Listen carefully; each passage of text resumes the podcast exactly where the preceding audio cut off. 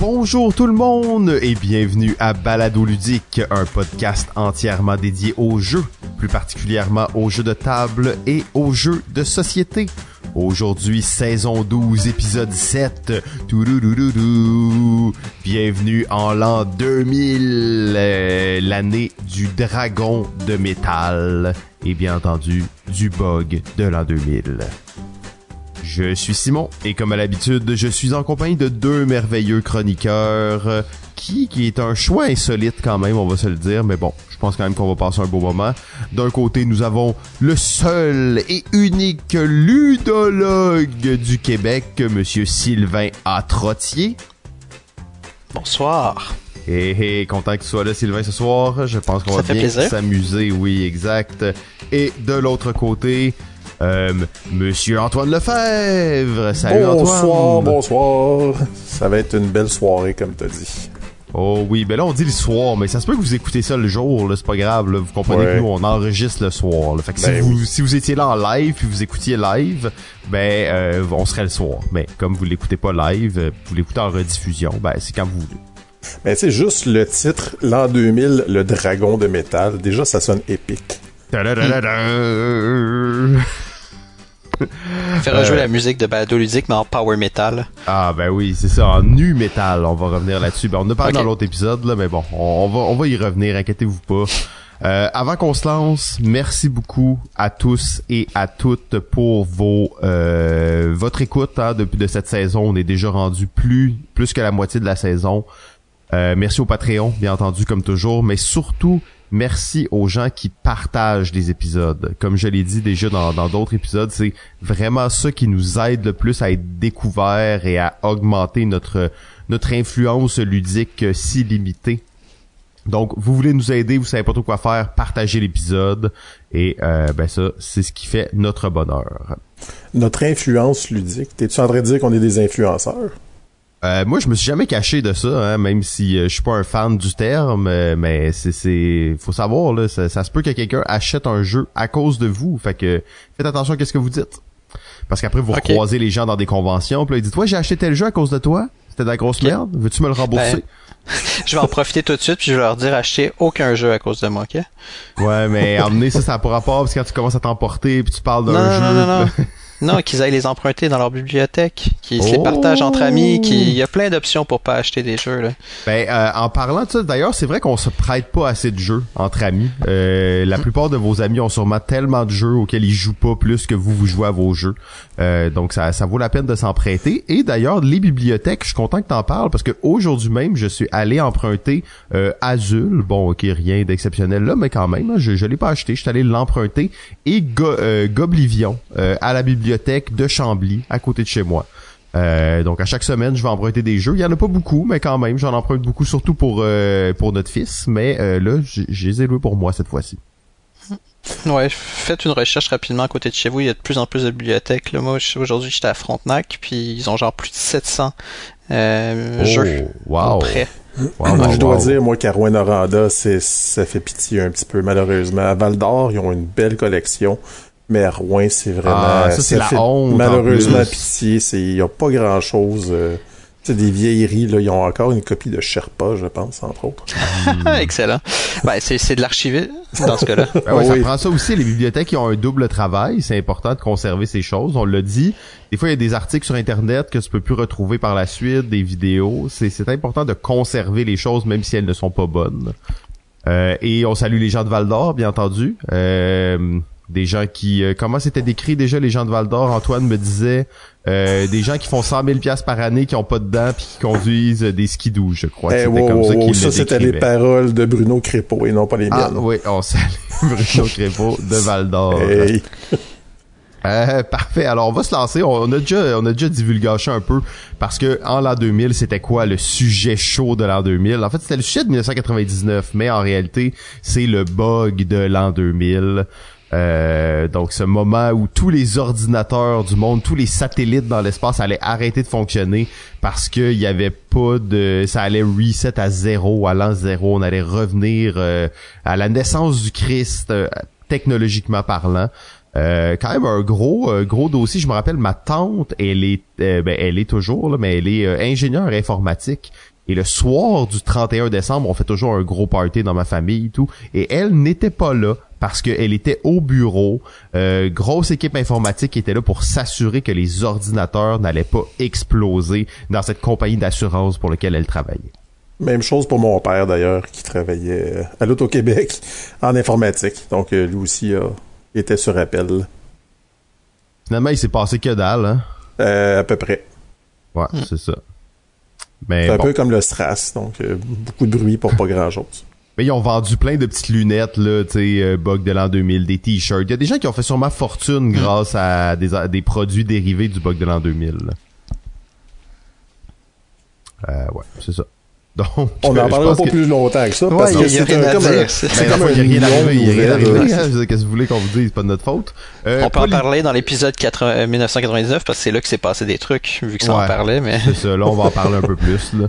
Euh, mais c'est ça, on est arrivé, il s'est rien passé. Mais je me rappelle quand même, encore une fois, que quelqu'un avait fermé les lumières au moment où c'était 10, 9, 8, le 0. Puis quelqu'un avait fermé les lumières, tout était devenu noir, puis pendant une seconde, c'était comme, non, c'est l'apocalypse. Mais finalement, c'était pas ça non plus. Fait que rien d'excitant. Euh, côté politique, euh, décès de Pierre Elliott Trudeau. Oui. On met des bruits de grillon là-dessus. euh, réélection euh, du Parti libéral de Jean Chrétien comme premier ministre, oui. et les fusions municipales. Est-ce quelqu'un qui veut nous parler des fusions municipales un peu? Nous mettre un peu dans l'état d'esprit? Hmm, je peux en parler un peu. Je, sais pas, Antoine, c'était. Hein? Non, je suis pas très féru. Hein? Ok, ok. ben, moi, moi, je, moi, je m'y connais un peu euh, par rapport à, Montréal spécifiquement parce que Montréal, c'est une drôle d'entité aujourd'hui à cause de ses fusions. Euh, à l'époque, le gouvernement du euh, Parti québécois, c'était Louise Arel qui était ministre.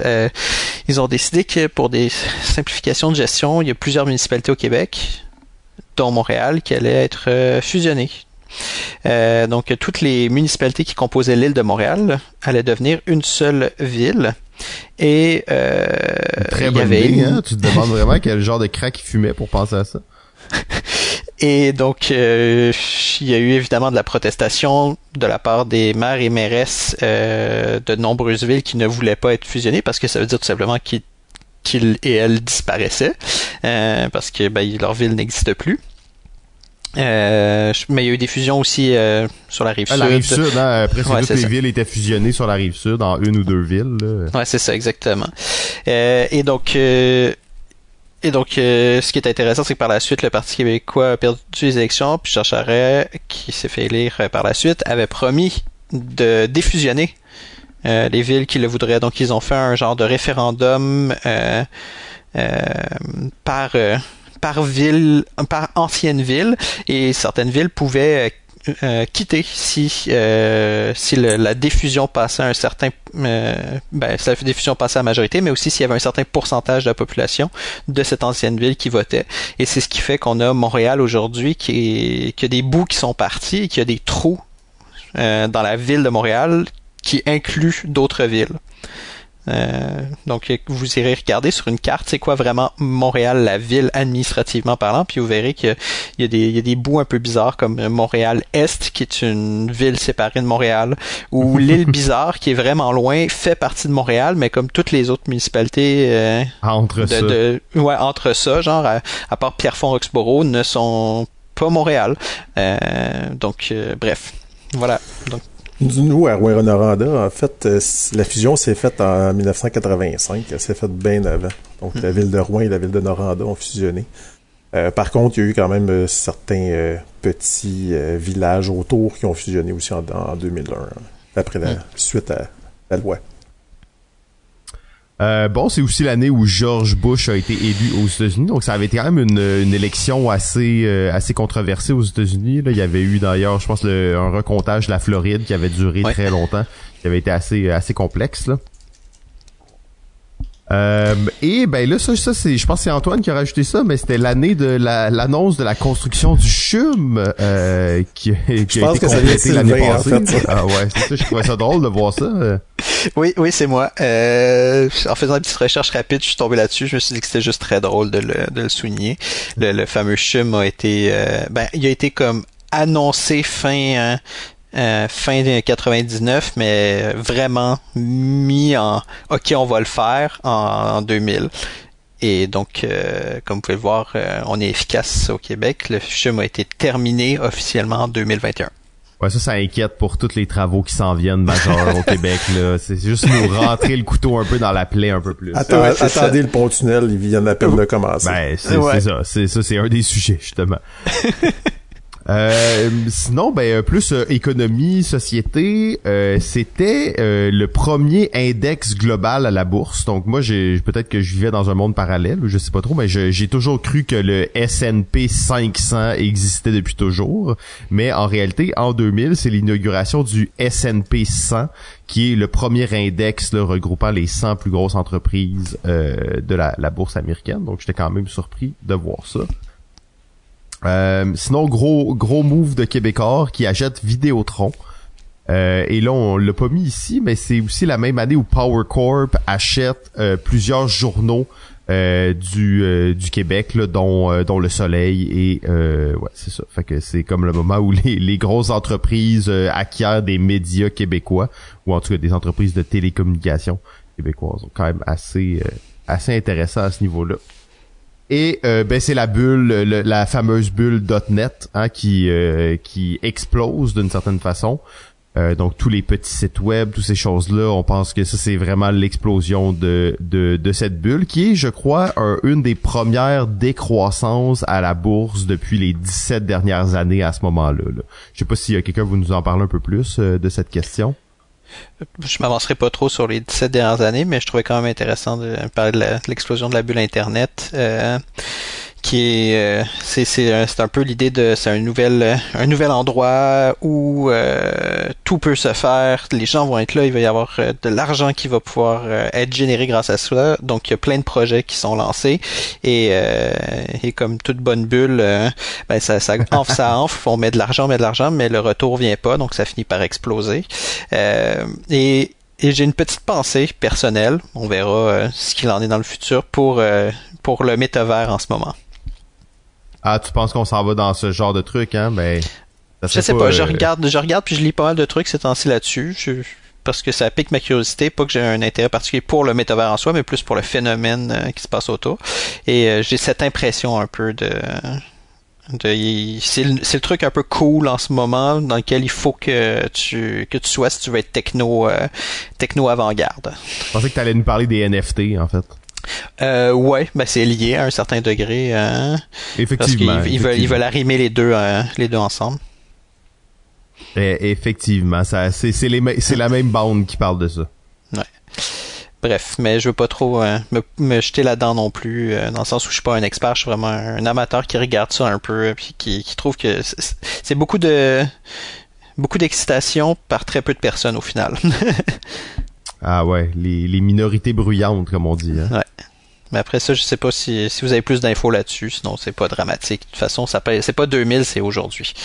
Ouais, plus c'est pas grave là, si vous avez investi tout votre argent dans le métavers. Là. Pas grave. Balado euh... ludique dans le métavers? Ouais, ouais, ben nous, on a acheté notre, notre parcelle là, de terrain dans Second Life. On s'est acheté un petit terrain. Là. dans Second Life. ah non, on n'aurait pas dû. Hein, que bon, ok, les Patreons, désolé.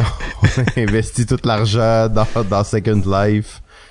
Euh, OK, euh, ben on va continuer dans le monde du sport. Euh, Antoine, je vais te passer la parole. Oui, c'est cette année-là, donc 2000, ça a été euh, une année noire pour les fans de hockey au Québec. Donc, la, légende de Maurice Richard qui est décédé.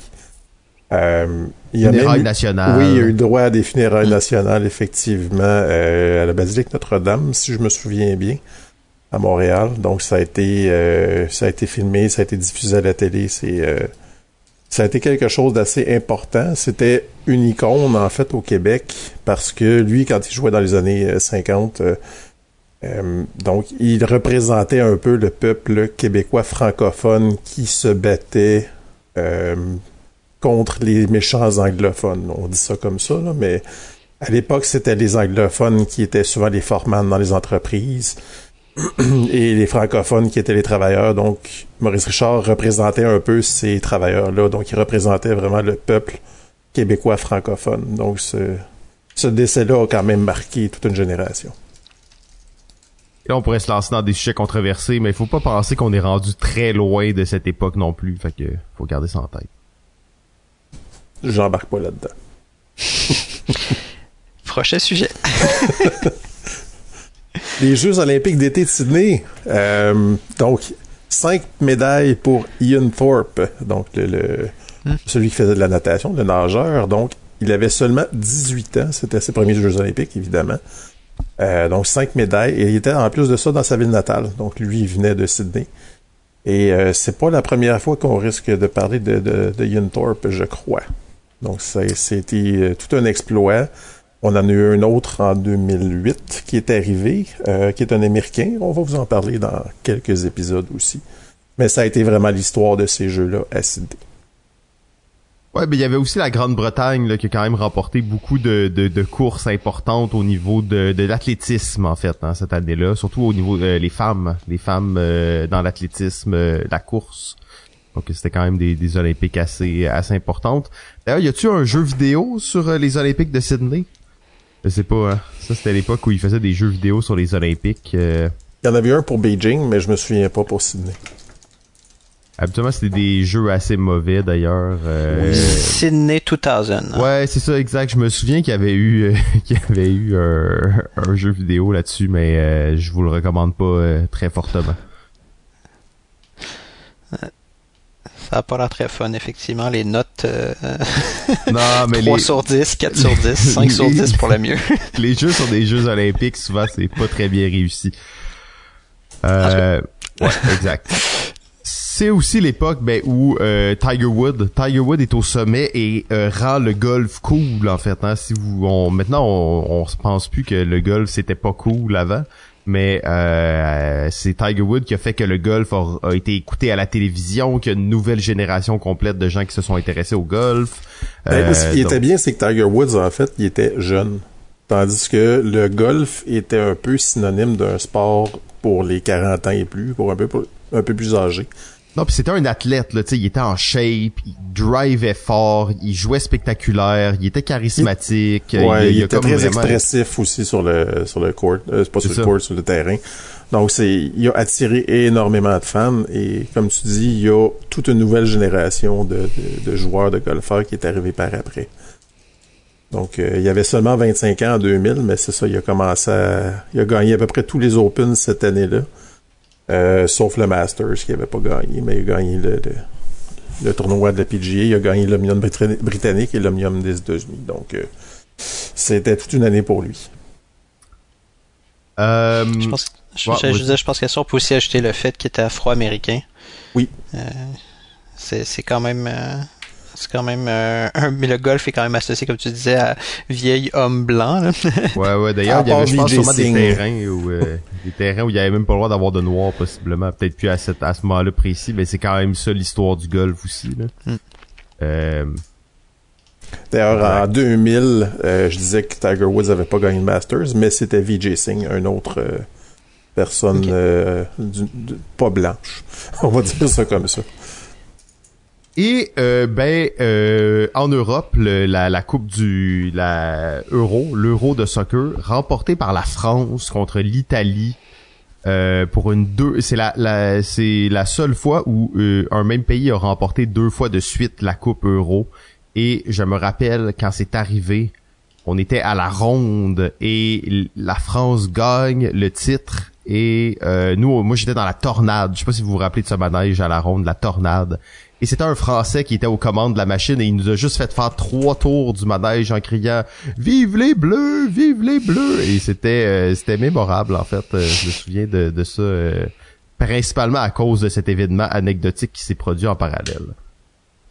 C'est vrai que maintenant que tu dis ça, je me souviens, je pense que j'étais dans les rues de Montréal avec ma famille, puis tout d'un coup, il y a comme plein de Français à Montréal.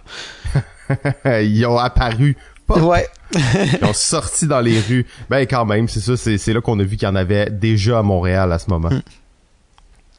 Euh, ensuite, en musique, bon, euh, tu parlais d'années sombres et noires pour les fans de hockey. Euh, ben ça, c'est un moment aussi très triste pour pour la culture québécoise. le suicide de Dédé Fortin, le chanteur, compositeur des colocs.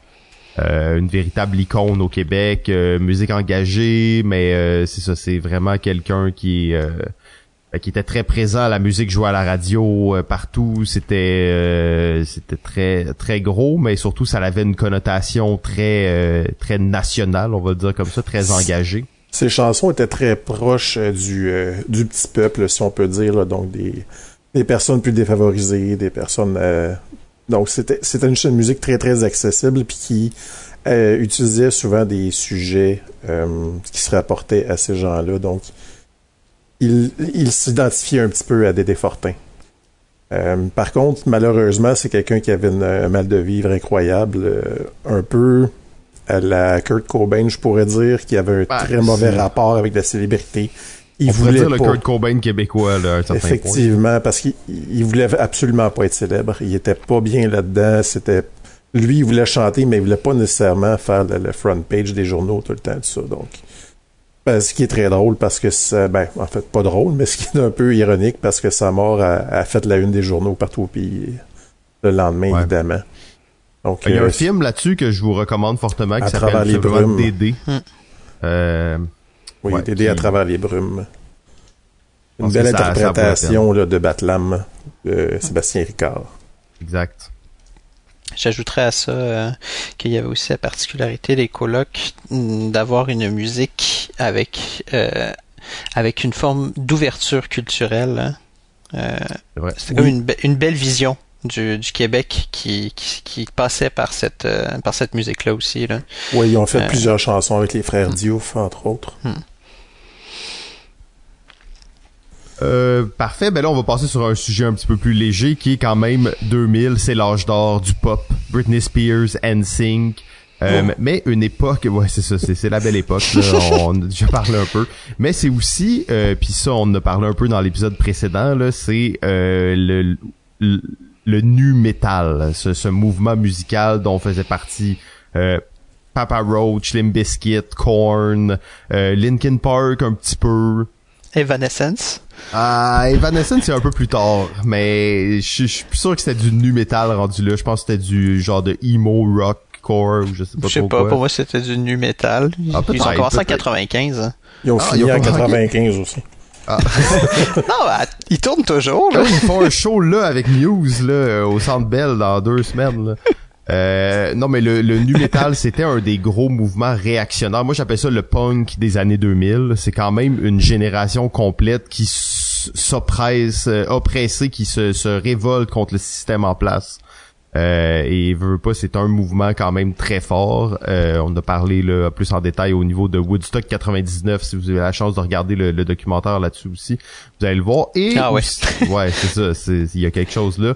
Et c'est aussi euh, ben, Eminem, Eminem. Donc on a vraiment quelque chose d'assez surréaliste qui est Eminem, Fred Durst et Britney Spears assis dans la même dans la même salle au MTV Award. D'ailleurs, Eminem en parle dans une de ses chansons, tu sais, avec Fred Durst et Britney Spears et Christina Aguilera qui dit est-ce que tu veux changer de place pour que je sois assis à côté de tel un tel, mais c'est vraiment comme une époque très mélangée où les les les les gros mouvements culturels sont sont très marqués et se se connectent difficilement entre eux. Euh, une époque bizarre pour vivre en fait. Hein moi, dans euh, ce temps-là, j'écoutais de la musique gothique et industrielle, donc euh, tout ça passe vraiment par-dessus ma tête. on veut des photos de ça, Antoine. On veut des non, j'ai plus de preuves, j'ai tout brûlé, ça. Tu m'as dit qu'il restait peut-être une photo quelque part. T'ouvres une porte intéressante. Hein? vas-y, vas-y, Sylvain. Non, non, non, non, euh, justement, euh, je, veux qu'Antoine nous en parle plus. Hein. On va appeler ça balado gothique maintenant. non, mais euh, de son gothique, sa musique gothique des années 2000, moi je veux, je veux savoir. Non, mais écoute, c'était le gros mouvement gothique et... C'était Nine Inch Nails, hein, à cette époque aussi, qui était là, qui, comment, qui était quand même gros. Oui, Nine Inch Nails était très fort, mais... Plus industriel, mais... Nous autres, on était plus dans la musique allemande, la musique européenne, qui était beaucoup plus avancée et beaucoup plus populaire, en fait, en Europe que en Amérique. Il n'y avait pas beaucoup de groupes américains, euh, à part Nine Inch Nails, qui était vraiment euh, solide. Euh, peut-être les vieux comme Sonic Youth aussi, qui, qui pognaient beaucoup avec le, mouvement gothique. Sinon, il y avait des vieux groupes punk des fins des années 70, début 80, là, qui qui était très populaire dans cette communauté-là. Donc, euh, c'est une vie passée, puis c'est très drôle parce que des fois, j'essaie de réécouter ce que j'écoutais à ce moment-là, puis je me dis, oh, tort que ça a mal vieilli. Donc, c'est c'est vraiment pas quelque chose qui a duré très, très longtemps. Je dirais 2005, là, c'était pas mal mort, la musique. Le goth rock, là, donc c'était... Ça, ça, a vraiment passé... Euh, l'industriel a quand même resté. Rammstein est encore très fort. Euh, mais plus proche du métal, mais un petit côté industriel encore. Donc, c'est pas comme le nu métal, ça a pas full bien vieilli. Là. Non, c'est ça. Ben, en fait, Linkin Park, c'est encore correct. Il y a, il y a encore ah, des Non, non, mais Limp Bizkit, Linkin Park, ces groupes-là, ils ont, ils ont vieilli correctement. Là. Je veux dire, après, ça, ça, représente la rage d'une génération. Là, Bizkit, je suis pas sûr. Mais oui. Mm. Euh, bon, je pense que je pense qu'on ça y est, on savait qu'on allait on allait déborder à un certain point là, ça a sur la musique euh, gothique. Euh, télévision, euh, Malcolm in the Middle. Malcolm in the Middle, c'est pas moi qui l'ai mis là, mais euh, vous savez, on prépare un projet parallèle qui est les top 10. C'est moi, mais je me suis... je savais que j'allais en parler, hein? Ouais, je suis sûr que si je le mettais, t'allais te lancer. Là. Je suis ben sûr ouais, non, non, ben, euh, moi, c'est dans mon top 10 de mes meilleures séries d'humour à vie, euh, même peut-être dans le top 5. Euh, une des seules séries que j'ai regardé plus d'une fois au complet. Puis c'est quoi, ça doit être 7-8 saisons. Euh, un chef-d'œuvre à ce jour, encore une fois, inégalé dans le genre et qui ne touche pas dans le dans la vulgarité. Hein. Souvent, les séries d'humour, comme on les connaît maintenant, sont plus pour adultes, donc un tendance un peu plus vulgaire. Mais Malcolm in the Middle, bon, c'est pas euh, nécessairement euh, pour les enfants enfants, mais ça reste très familial comme série, incroyable. jeu d'acteur, réalisation, histoire, embranchement, progression des personnages, tout est là. Euh, J'ai jamais regardé un seul épisode. Ah non, je, je, te dis que tu manques vraiment quelque chose parce que c'est c'est incroyable, incroyable cette série. Je pourrais vous en parler pendant les deux prochaines heures sans problème. Euh, tu sais, j'ai des gags encore dans ma tête très précis de comme ok ce gag là il était juste trop bon. Tu sais, euh, non c'est c'est super. Euh, tu peux-tu me parler du début de Jackass aussi?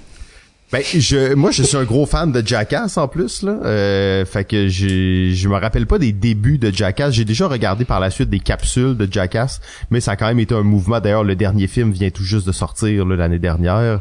Euh, donc ça a été quelque chose d'assez incroyable. Des gens qui se donnaient des chocs électriques sur les couilles, puis se faisaient euh, mordre par des tout petits crocodiles sur les couilles, puis se donnaient des coups dans les couilles et qui sont devenus ultra riches et célèbres euh, grâce à ça. C'est quand même assez euh, assez incroyable. Des années 2000.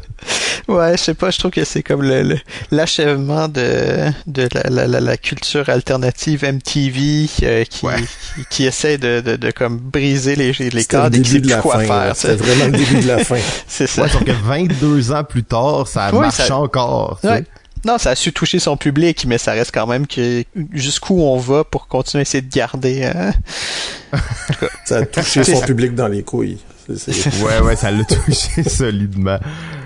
Euh, parfait. Ben là, je vais vous laisser euh, y aller, euh, messieurs, en, sur les autres sujets, là, en, vrac comme vous voulez. puis on va se revoir dans les jeux vidéo. Ok. Euh, ben, littérature, c'est moi qui ai, mis ça. J'ai fait une petite recherche rapide, puis j'ai trouvé deux œuvres qui m'ont beaucoup plu. Euh, c'est Persepolis de Marjane mm. Satrapi. Je sais pas si ça vous dit quelque chose, mais ah, il y a eu un bon film là-dessus. Ouais, l'adaptation en dessin animé est vraiment, euh, vraiment bonne.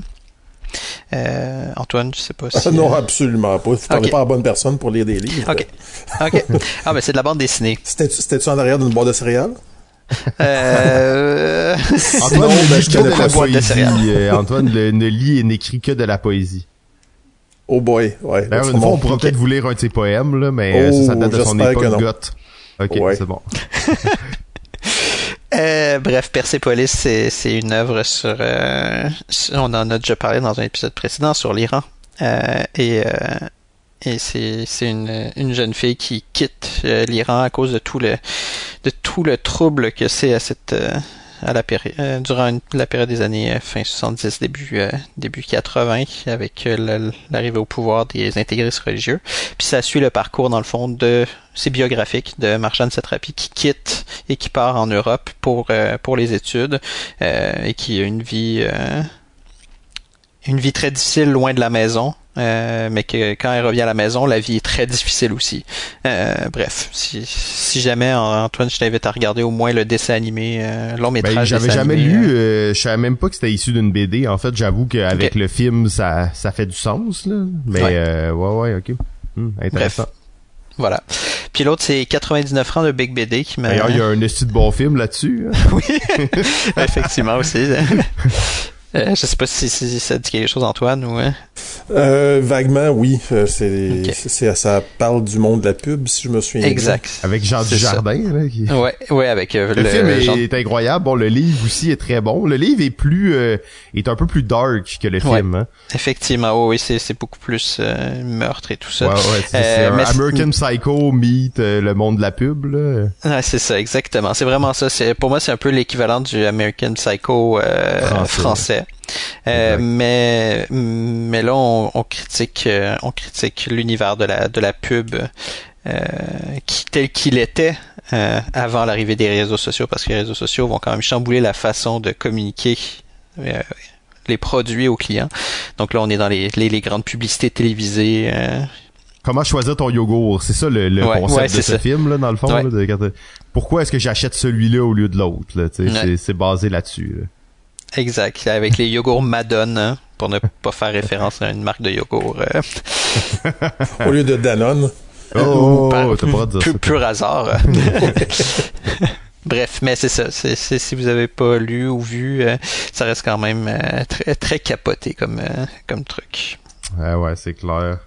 Au niveau ouais. cinéma, euh, si on rentre, dans, on rentre dans le cinéma, euh, 5 T'as-tu droit de parler de ce film-là? T'as-tu droit de parler de ce film-là? On va le mentionner, mais effectivement, okay. c'est malheureusement un film qui, euh, dont, qui a quasiment été cancellé. Là. C'est, donc, on parle d'American Beauty. Il a remporté 5 Oscars. C'est un film de 99, mais il a gagné 6 Oscars en 2000, évidemment. Euh, c'est un excellent film, mais à cause de, de, des agissements de Kevin Spacey, c'est un film qui est voué malheureusement à disparaître. Euh, peut-être dans les évidemment dans les euh, dans les cours de cinéma ça va se encore se visionner mais il y aura pas beaucoup de publicité qui va se faire à ce propos là euh, ça en fait moi j'ai adoré euh, Thor Roberts ah, c'est incroyable ce film dans, dans ce film là j'ai vraiment euh, c'était superbe euh, ensuite de ça, le premier film, là, je m'en allais dire de oh trilogie. Là là, ça, c'est ça qui a parti la mode des gothiques industriels. Là. Non, non, non, moi j'étais avant ça. Écoute, moi, hey, ça a commencé en 97 mon Le affaire. moment le plus incroyable de, de, d'une vie d'enfant, c'est d'aller voir ça au cinéma. Euh, oui, La Matrice. Euh, donc, quatre Oscars pour le premier film de La, la Matrice. Je m'en allais dire la, de la trilogie, mais c'est, je pense qu'ils sont rendus à quatre maintenant. Ils en ont refait un quatrième mmh. il n'y a pas longtemps. Qui, ça, ça par exemple, pour de vrai, je vous recommande fortement de pas, de le, ne pas le regarder. C'est rare que je qu'il n'existe pas ce film-là. c'est So Bad is Good, c'est même pas le cas pour la Matrice là, 4. Euh, c'est juste So Bad is Really Bad. C'est, euh, ça fait pas de sens. C'est un peu comme le premier, euh, l'épisode 1 de Star Wars finalement. Non, non, non, c'est vraiment pire. L'épisode 1 de Star Wars, il y, y, a quand même une qualité. Là, tu sais. Il y a Police Academy 8 d'abord. Ah, ok, ouais, là, peut-être. euh, donc, les, le premier opus de la Matrice, euh, donc les, les, les, frères Wachowski qui ont fait un, un chef-d'œuvre là-dedans, donc dans un... Qui sont maintenant les sœurs Wachowski. Ouais, les sœurs, oui, ouais, effectivement. J'allais le ouais. dire, mais c'est c'est quand même euh, cocasse dans un sens. Donc, les deux ont changé de de sexe il y a quelques années. Donc ça s'est fait quatre... graduellement parce qu'emmener les œuvres qu'ils faisaient c'était de Wachowski, puis là maintenant c'est les Wachowski Sisters. Fait que ça s'est fait euh, en, en, deux temps. Ouais, au début c'était les Wachowski Brothers, après ça c'était juste les Wachowskis. Puis après c'est les Wachowski Sisters. C'est ça. Donc euh, par contre le premier film c'est vraiment un chef-d'œuvre. Euh, je pourrais pas ah, dire nécessairement le 2 puis le 3 que ça soit aussi bon. Euh, mais moi, j'ai vraiment adoré. C'est, Sorti euh... du cinéma avec des frissons, je me rappelle, on est allé voir ça avec mon père et tous nos amis. On était comme, je sais pas, on devait être huit amis à aller voir ça. Et tu sais, mon père avait capoté. Il avait, tu vois que c'était une œuvre qui avait vraiment marqué les gens, là, puis qui était juste au niveau de la réalisation, c'était tellement fort. Euh, D'ailleurs, une des, des meilleures euh, inspirations, de, une des meilleures transpositions de l'allégorie de la caverne qu'on a revu à l'écran aussi. Hein, fait que c'est quand même euh, assez non, intéressant. Il y, a énormément de trucs à analyser dans ce film-là. Ah ouais, ouais, c'est. Il y avait une grosse analyse comme quoi, en fait, euh, la matrice était un message pour les, les Wachowski qui qu'ils étaient euh, vraiment des, des trans. Ah, c'est vrai? Il y a ça là-dedans oui, aussi? tu peux, tu peux trouver des analyses là-dessus. c'est c'est sûr que si tu cherches quelque chose, quand tu analyses, tu vas finir par le trouver. Tu vas trouver toujours des, des significations. Donc, à quel point c'est sérieux, je ne sais pas.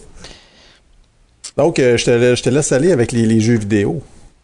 Euh, oui, ben en fait c'était moi il y en a plein là qui sont sortis à cette époque-là. qui c'était vous si vous étiez gamer là ou juste si vous étiez un enfant dans les années 2000, c'était quand même un beau moment pour être euh, un joueur là, euh, Tony Hawk Pro Skater 2, Perfect Dark, The Sims bien entendu qui aura été un phénomène et qui est encore un phénomène assez incroyable, Diablo 2, le Diablo le plus populaire de la série et la PlayStation 2 qui sort et qui reste à ce jour la console la plus vendue euh, de l'histoire, 155 millions euh, d'unités vendues.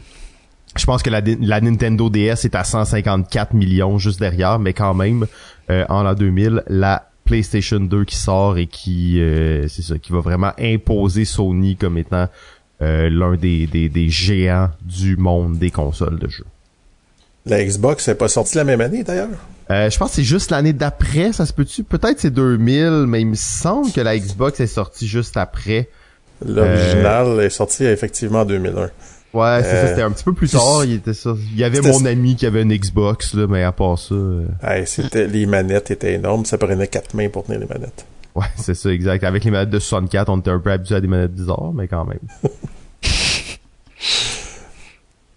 Donc, hey, on rentre-tu dans le jeu de société? Ben là, on a-tu busté, là? là, je vous avais dit, les gars. Je pense que l'épisode est fini, en fait. Ouais, c'était cool. Merci tout le monde. Merci les Patreons.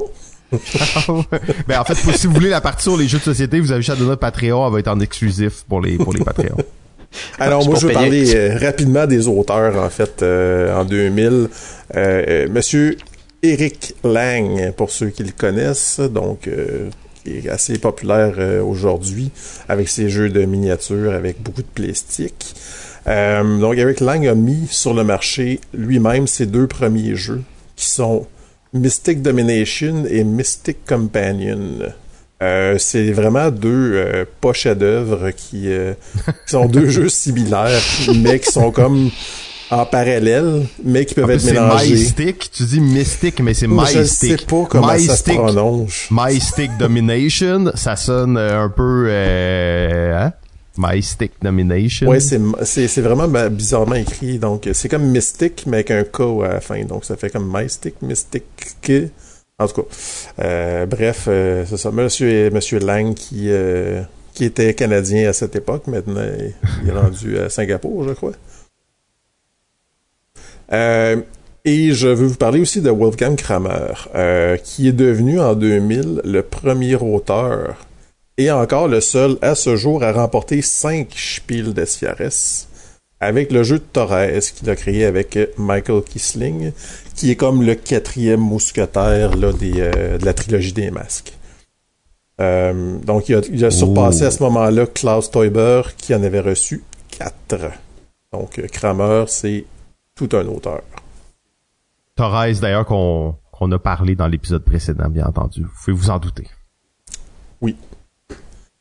au niveau des éditeurs, euh, on assiste en 2000 à la, au premier jeu de Z-Man Games. Euh, donc, M. Zev Schlesinger qui a fondé cette, euh, cette boîte-là dans un seul but, c'était le but de rééditer Shadow Fist CCG, qui était vraiment un jeu de cartes à collectionner de d'art martial. Donc son but, c'était vraiment de rééditer ça parce qu'il trouvait que c'était un chef-d'œuvre. Donc euh, ça a été le début pour lui et euh, c'est encore une boîte qui est très importante à ce jour, qui avait été rachetée par Philosophia dans les années 2012, 2014 à peu près. Donc, euh, c'est ça. Donc, réédition de Shadow Fist. Si jamais vous voulez aller chercher ça, euh, je, pense pas que vous soyez capable de trouver de copies. Euh, ensuite de ça, c'est aussi le premier jeu de Blue Orange Games, qui est quand même encore aujourd'hui un, éditeur important. le jeu qui s'appelle Goblet. Si je me souviens bien, c'est un genre de tic-tac-toe avec des euh, des trucs des poupées russes, ouais avec des genres de poupées russes en fait des trucs qui se qui se cachent donc euh, euh exact c'est ça.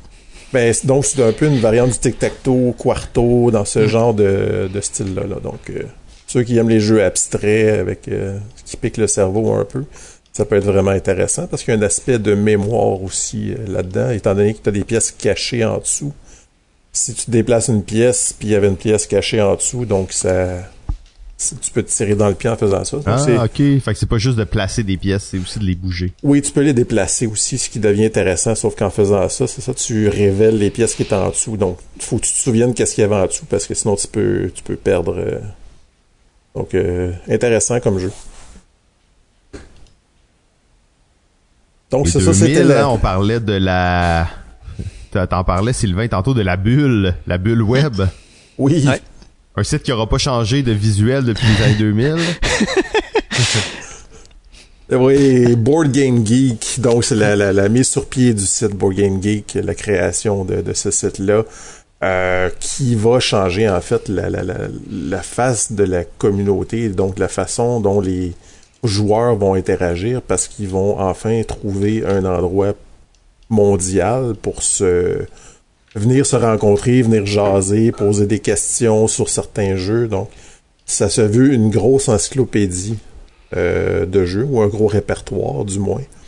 Et on vous l'avait dit que 1986 c'était la meilleure année. C'est quoi le premier jeu à avoir été ajouté sur BGG? C'est D-Maker, évidemment. Oh, D-Maker, 1986. Mais si tu veux un fait cocasse, en fait, euh, un jeu qui a déjà été numéro un sur BGG, c'est Destin.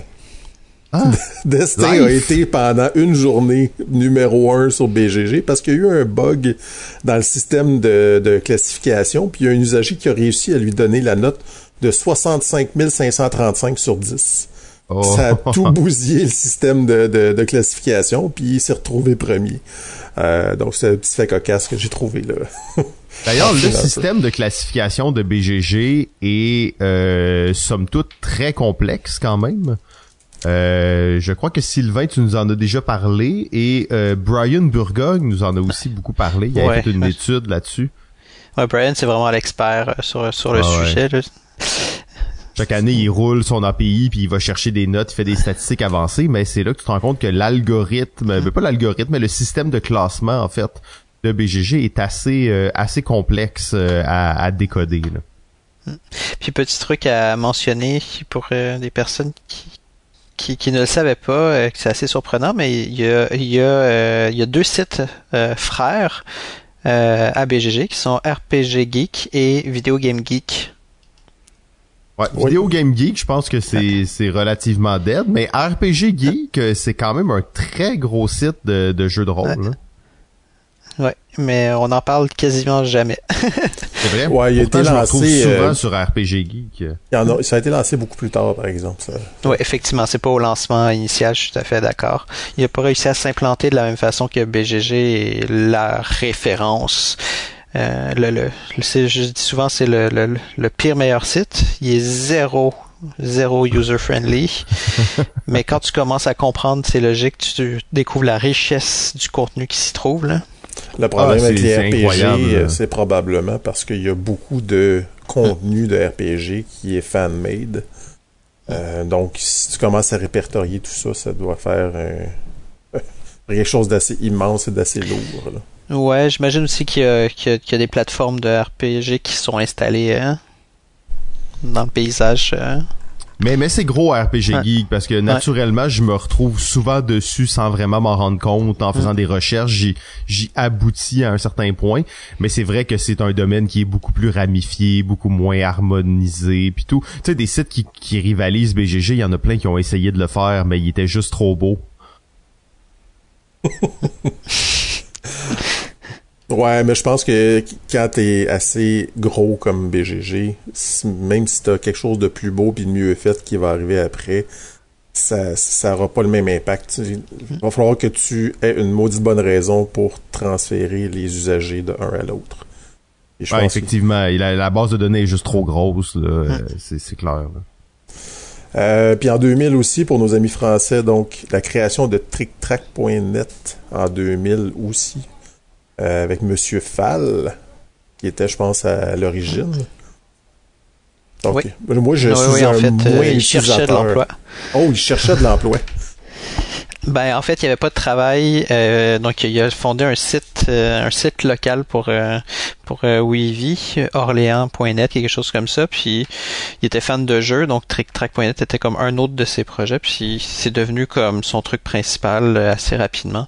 Il, y il existait d'autres plateformes comme euh, Lankou, qui n'existe plus aujourd'hui. D'ailleurs, il y a eu une, je là, je suis pas du tout.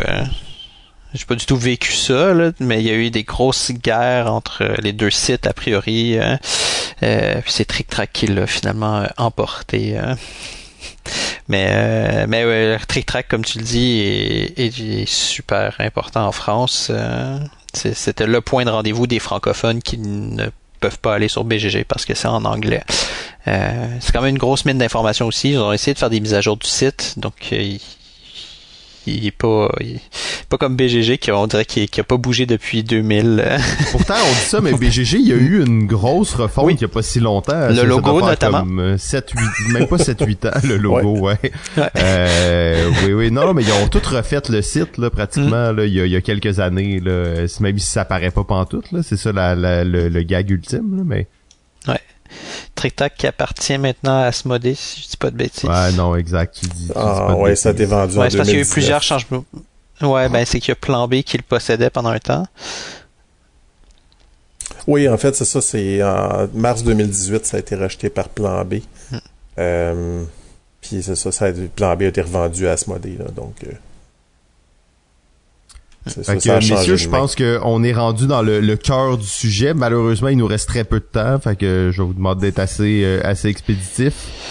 Euh, bon. Donc, les jeux marquants, ou en tout cas, les, pas nécessairement les jeux marquants. Oui, on l'est peut-être un peu dans ce cas-ci, mais les jeux dont on avait le goût de parler en l'an 2000, comme j'ai dit au début, avant qu'on commence l'épisode, moi, j'aurais pas choisi les jeux que vous avez choisis, les gars, mais qu'est-ce que vous voulez, je ne suis qu'un simple animateur.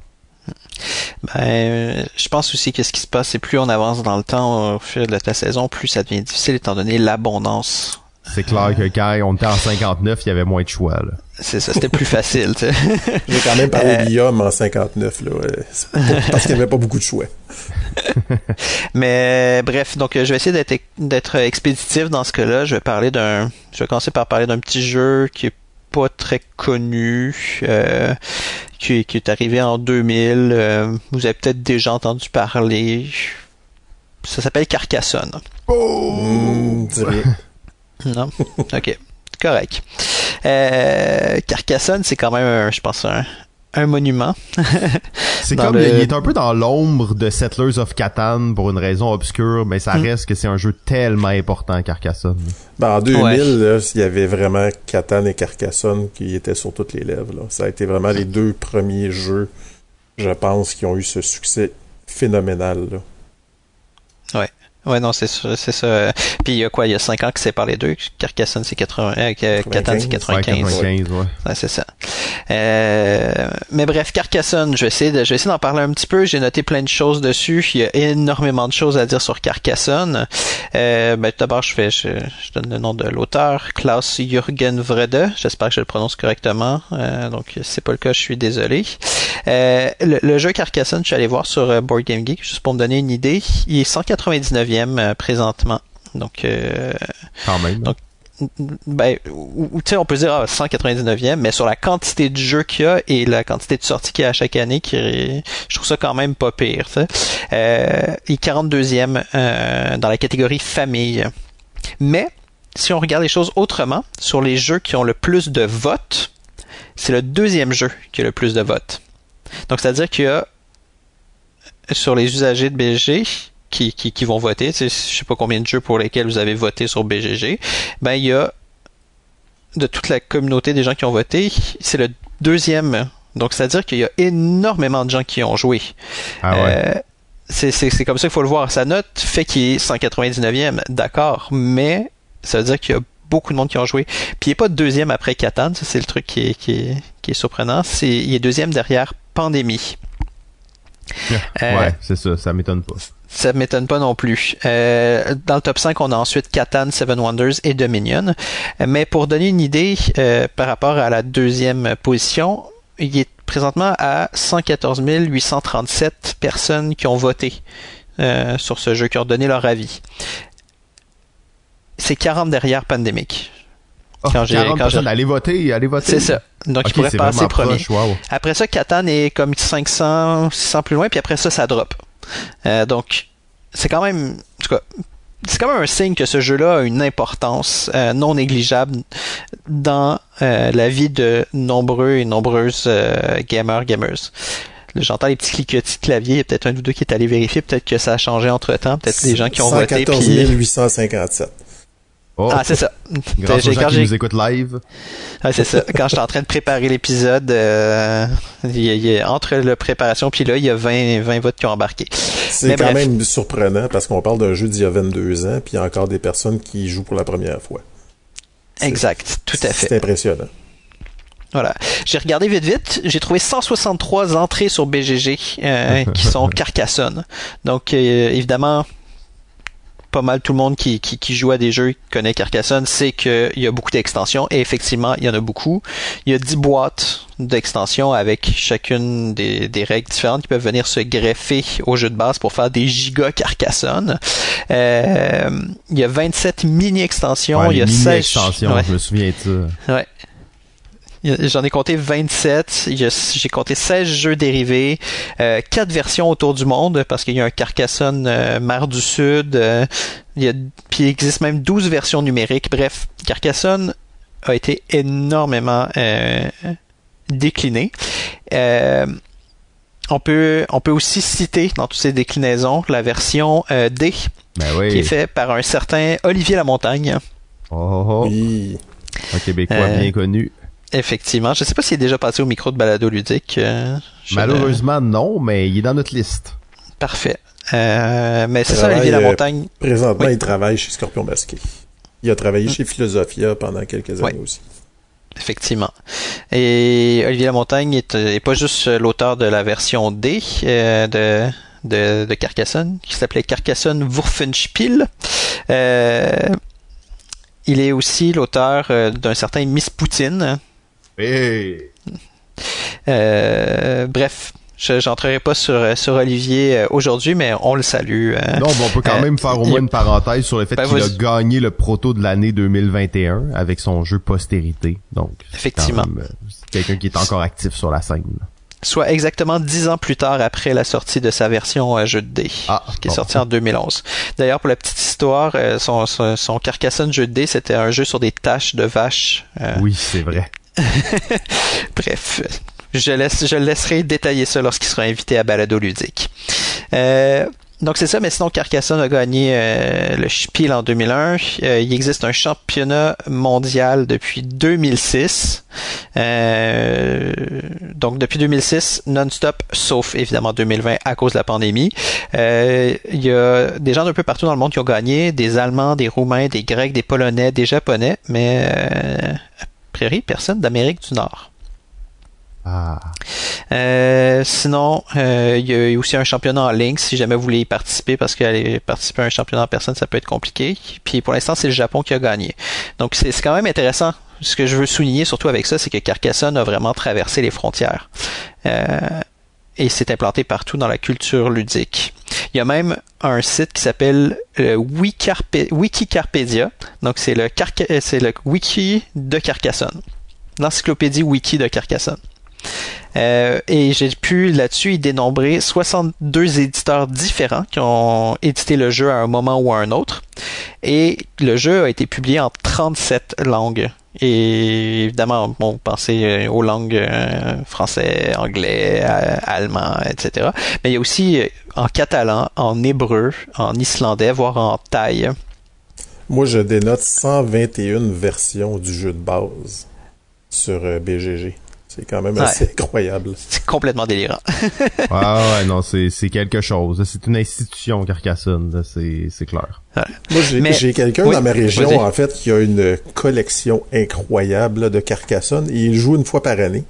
Euh, mais il joue une partie de plus de 2000 tuiles. Il joue Il fait- directement sur le plancher dans une pièce là, de, de 10 par 10 à peu près. Et Genre, ça il fait la totale. là? Oh, toutes oui, les en extensions, Fait, ouais. En fait, il y a, je pense qu'il y a 8 jeux de base, plus euh, je sais pas combien, combien de millions d'extensions. Il y a des trucs fan-made, il y a vraiment, il y a tout, tout, tout. C'est incroyable. Donc, euh, c'est Monsieur Serge Darvaux, donc euh, que je salue au passage. Ah, ben oui. Euh, Bonjour Serge. Euh, autre truc, euh, Là, funny. je pense, sur le point vraiment intéressant de Carcassonne, même si au final c'est culte, mais c'est plus culte que culte, en fait. Effectivement. Je, le truc particulier, c'est qu'habituellement, euh, j'ai j'ai tellement pris pour acquis que tout le monde connaissait Carcassonne que j'aurais pris le temps d'expliquer un peu c'est quoi le jeu. Là, je l'ai même pas expliqué. Ah, je pense que c'est correct, je pense que c'est correct. Je- non, mais je, je- je viens de, je viens de réaliser. Euh, j'ai trouvé aussi que la plus grosse partie de Carcassonne enregistrée euh, a eu lieu en Suède à la GothCon. Donc, euh, petit clin d'œil pour Antoine ici. La GodCon, ouais. nice. En 2016. Et elle a été jouée avec 10 007 tuiles. Ouf. Ça a duré combien de temps? Euh, j'ai pas la durée, malheureusement, euh, mais je sais que la plus grosse ville a rapporté 855 points. Wow. Intense. Ouais. Mais Carcassonne, c'est plus que le jeu, c'est plus que ses extensions, c'est plus que le point de passage. C'est ça. C'est ça, exactement. Et c'est là que je veux m'en aller. Euh, c'est pas juste le point de passage pour énormément de gens pour découvrir les jeux. C'est encore un jeu qui est très utilisé pour dire euh, ah t'aimes pas les jeux, ben attends je vais te montrer ce jeu-là. Tu sais, encore aujourd'hui, moi je faisais une animation, puis il y a quelqu'un qui m'a demandé c'est quoi ce jeu-là, puis je lui ai, je, je lui ai expliqué, puis ça, c'est- ça, ça a tout de suite piqué son intérêt. Donc c'est c'est encore un, un point de passage très important. Mais là où je veux m'en aller, C'est quoi le symbole? C'est quoi le symbole universel? ah, c'est ça. C'est le fameux meeple. hein. Le meeple. Le petit bonhomme en bois qui est euh, qui est euh, dans le jeu qui s'appelle à la base euh, des les partisans dans la version euh, française. Les petits pions en bois très caractéristiques qui ressemblent un peu à des étoiles euh, qui sont devenus euh, le symbole euh, du jeu de société euh, moderne. Ouais, incroyable. Euh, on, on compte pas le, le nombre de fois où on voit Meeple ou ce petit bonhomme-là qui est associé au jeu de société. Je pense notamment à, ben, à Steve et son temple du Meeple. Euh, à la récréation où je travaillais, qui était le, le Meeple était un des éléments euh, présents euh, sur le sur le logo. Euh, et ce ne sont que deux petits exemples parmi une mer d'exemples. Puis le Meeple s'est ensuite étendu à être une appellation pour un peu tous les petits personnages en bois qu'on peut utiliser, les ouvriers, souvent dans beaucoup de jeux. Euh, et d'où vient le mot Meeple? Euh, j'ai fait des recherches pour être sûr que je dirais pas de bêtises. Euh, à part quelqu'un qui conteste, a priori, ça semble être être entendu par la communauté que c'est une certaine Alison Ansel qui un soir alors qu'elle jouait à Carcassonne avec des amis de son petit club de jeu, s'est mise à les My People disant c'est c'est mon petit peuple. t'sais. Puis elle a dit ça, puis là, ben my people, meeple, elle a, elle, a, elle a fait un, un, un mot un mot valise et le le terme a été euh, attrapé par les gens de sa de, de son groupe de jeu et de son club de jeu et ça s'est ensuite répandu euh, sur euh, sur les internets euh, puis dans les conventions et tout ça le, le terme a eu sa c'est diffusé comme ça. Et tellement di- diffusé qu'en 2015, le Oxford English Dictionary euh, l'a ajouté en 2015. Incroyable. Donc Maple est maintenant un terme euh, qu'on peut utiliser en anglais. euh, ouais, on peut toujours utiliser n'importe quel terme, mais il est reconnu. Légalement dans un travail d'école. C'est soit- c'est ça. Ce que Donc, je comprends, euh, en fait, ouais. c'est que le dans les règles originales, c'était pas ce terme-là qui était utilisé. Effectivement, je suis allé vérifier et euh, maintenant ils utilisent le terme meeple. Donc le terme s'est tellement imposé que euh, Zeman Games, euh, qui est dite euh, la, la version anglaise, utilise le terme meeple dans, dans la règle. Au lieu, au lieu du, de l'équivalent de partisan, puis là j'ai oublié le mot, en anglais. Wow. Hmm. Carcassonne, un classique Fol- de chez followers, je sais classique. plus. Ouais. Ouais, bref, voilà. Donc si vous avez jamais joué à Carcassonne, je ne peux que vous inviter à le faire pour le bien de votre culture ludique générale. Mais ne l'achetez pas, par contre. Allez l'emprunter dans une bibliothèque près de chez vous. Ah, c'est quasiment sûr qu'il va l'avoir tellement ce jeu est répandu. Oui, effectivement. Ouais. C'est probablement jeux le jeu qui a popularisé les, euh, les, les jeux de placement de tuiles, en fait. Hmm. Il y en a des milliers et des milliers aujourd'hui. Ouais, puis tu sais, on parlait, mettons, de pandémie, de, de Catane et tout ça, mais Carcassonne a quelque chose de très simple, hein, tu sais, c'est comme à ton tour tu piges une tuile ta place, là, c'est très très accessible comme jeu. Ouais, ça, tu viens de mettre le doigt sur Ah, le et bobo, pourquoi par Carcassonne? Pourquoi le... Ouais, vas-y. tu viens de mettre le doigt sur le bobo, Ouais. là, en fait, euh, quand tu dis tu- à ton tour, tu piges une tuile. Euh, c'est probablement le jeu où ce que le- les, les gens jouent le moins avec les vraies règles. C'est-à-dire, Ah. c'est-à-dire que tu piges ta tuile normalement, tu es supposé la piger au début de ton tour, mais c'est beaucoup plus simple et plus rapide si tu la piges à la fin de ton tour. Comme ça, t'as tout, le- tout le tour des autres joueurs pour penser à ton Ah, nous, coup. on en pigeait trois puis on en gardait une. Ouais, Ouais, ça, il existe plein de variantes. hein. c'est ça. Mais euh, c'est déjà quand tu vois des gens qui font des house rules euh, et que c'est ça reste comme ça. On peut penser à Monopoly Uno qui ont eu euh, beaucoup, beaucoup, beaucoup de house rules. De, à peu près toutes les familles avaient ses propres règles. Donc euh, Carcassonne euh, n'y échappe pas. Tout à fait. Et Je suis d'accord avec toi. Euh, donc, je vais passer moi au suivant. Euh, un jeu qui est peut-être un peu moins connu, mais que, qui est vraiment assez important. Euh, c'est le jeu qui s'appelle Les Dragons du Mekong. Donc, euh, qu'est-ce que les Dragons du Mekong? Ça s'appelait aussi Dragon Delta dans sa version anglaise. Mais ça a été surtout réédité en 2012 sous le nom River Dragons chez Matago. Euh, donc, probablement, vous connaissez plus le, euh, le nom River Dragons parce que c'est ce qu'il y a sur les tablettes en ce moment. C'est un des premiers jeux de programmation qui n'est pas un wargame. Donc, il y avait beaucoup de, wargames qui, que tu pouvais euh, programmer tes actions ou tes mouvements de troupes euh, à l'avance et tu pouvais pas changer d'idée. Par contre, euh, les Dragons du Mekong, on est loin vraiment du wargame. Mais comme la plupart des jeux de programmation, ça reste un jeu assez chaotique. Donc, avec beaucoup d'interactions. Euh, le but, c'est de faire traverser notre personnage sur l'île qui est l'autre bord du plateau de jeu. On pose des roches et des planches, donc des petites planches en carton dans la version originale. Maintenant, c'est rendu des petites planches de bois. Euh, donc, pour faire des ponts. Euh, on peut aussi retirer des ponts pour nuire aux autres, récupérer des planches qui servent plus. Par contre, dans notre programmation, on peut aussi annuler l'action d'un autre joueur, ce qui vient normalement tout bousiller les plans de l'autre. Faire chier le monde. C'est ça, d'où le côté euh, chaotique.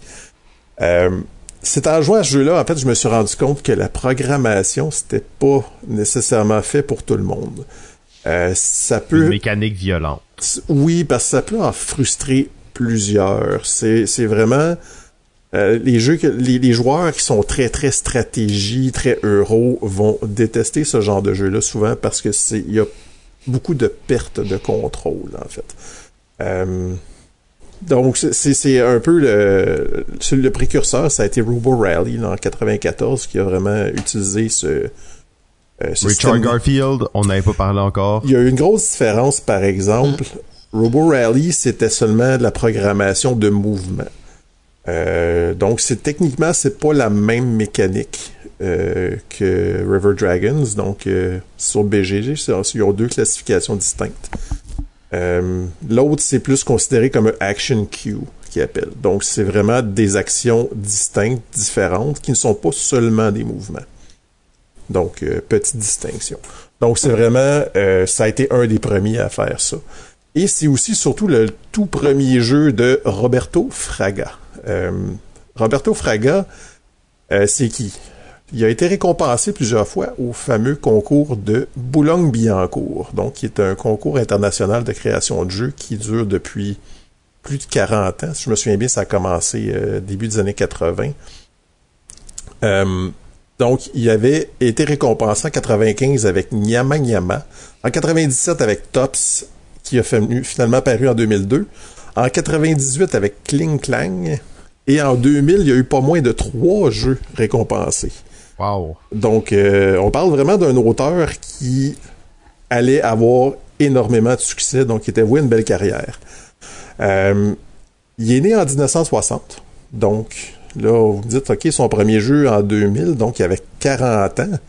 Euh, c'est quand même assez âgé pour, éditer son premier jeu. Mais il créait pour le plaisir depuis l'âge de 14 ans. Donc, ça faisait 26 ans qu'il se pratiquait avant de de- de- d'avoir le bon euh, le bon produit. Fraga, c'est un des rares auteurs dont l'inspiration part souvent d'un objet. Donc euh, ça, je sais que vous en avez déjà parlé, Simon, dans Ouais. d'autres épisodes. c'est vraiment une particularité qu'il a, euh, cet auteur-là. Il est assez, assez flyé. on peut penser aux, œufs là, en, caoutchouc dans la danse des œufs. les fameux sifflets de, de fight qui se déroulent dans Trotofant. Euh, le système de poulies puis d'aimants dans Spinderella, les éprouvettes dans Docteur Eureka, les petits miroirs dans Princess Jing. Il y a vraiment euh, toujours un espèce d'aspect jouet ou d'aspect euh, matériel important. On peut penser aussi à un de tes préférés, Simon, qui est Docteur Panic. Oui, ben oui, ou Captain Sonore, qui est comme la version évoluée de Docteur Panic. Aussi. Donc, euh, River Dragons passe pas à côté de ça. Il utilise des petites languettes, en fait, de différentes longueurs qui vont servir de pont. Donc, on a toujours le côté tactile, le côté toy factor euh, dans ces jeux. Euh, je vais lui mettre une petite citation. J'aime beaucoup citer les, les auteurs. Je n'aime pas me dire que je vais créer un jeu de communication, d'ambiance ou un jeu pour enfants. Je crée, je teste et ensuite je vois dans quelle catégorie on peut le classer. Donc, c'est vraiment un, auteur qui a des idées, qui pitch ses idées, il teste, il regarde ce que ça donne, puis là, après ça, il dit Ah, ben ça, ça va donner un bon jeu pour tel groupe. Donc, on demande souvent aux auteurs c'est quoi leur public cible lorsqu'ils nous présentent des protos ou euh, de leurs projets, alors que pour M. Fraga, c'est son jeu qui décide de son public cible. J'ajouterais à ça que Roberto euh, Fraga, il, je trouve qu'il y a un petit côté un peu euh, créateur fou là. Euh, oui. À cause, à cause des, jeux qu'il crée, son, ouais, son look, mais aussi il, il a son son espace de travail, il l'appelle le Fragalab. Donc c'est son lieu de création de jeux qui vous pourrez trouver sur internet des, vidéos de son Fragalab, mais juste la notion que ça existe, je trouve que ça entre ça, crée un personnage autour de l'auteur aussi qui est cohérent avec les jeux qu'il qui, qui invente. Oui, ça, ça, a été quand même quelqu'un qui a eu une grosse influence euh, depuis son arrivée. De par l'utilisation de matériel un peu étrange euh, dans ses jeux. Donc, je te lance, laisse la parole, Sylvain. Parfait. Euh, ben, en fait, le, le, le, jeu suivant euh, que j'aimerais aborder, euh, je vais en parler, mais je crois que je fais presque céder la place à Simon. Je crois qu'il était très excité d'en parler lui-même. Donc, je vais donner quelques infos que je vais lancer comme ça. Et Simon, je suis sûr que tu vas être bien content de, de prendre la balle au bon. Parce que le jeu, c'est Citadel. Oh, un classique de mon enfance. De ton enfance, 2000, 2000? À mon âge n'est pas clair. donc à l'inverse, à l'inverse de, PPP 7, hein, toi euh, donc euh, donc Citadel, Citadel, euh, l'idée du, du jeu c'est c'est uniquement des cartes et des petits jetons qui représentent des pièces d'argent. Euh, ou d'or, qu'importe. Et il y a deux grands types de cartes. Il y a des cartes personnages et il y a des cartes bâtiments. Et l'objectif, c'est de construire euh, les bâtiments qui euh, nous mèneront à la victoire, car il faut en construire, si ma mémoire est bonne, car il y a longtemps que j'ai joué à ce jeu, huit quartiers. Donc huit bâtiments. et comment ça fonctionne, et c'est là que réside vraiment le jeu, parce que l'argent permet de construire des bâtiments, mais la question c'est comment est-ce que je joue les bâtiments, comment je ramasse de l'argent? Eh bien c'est avec avec les personnages que tout vient euh, à être chamboulé, parce que les personnages, les rôles, il y en a euh, huit, si, euh, si, ma mémoire est bonne encore une fois. J'y vais de mémoire, ça fait très longtemps Citadel pour moi. comment ça fonctionne, c'est que un premier joueur va recevoir euh, les personnages moins un. Il va en choisir un et les passer celle qui n'a pas pris à son voisin, qui va en choisir une parmi celles-ci, et ainsi de suite.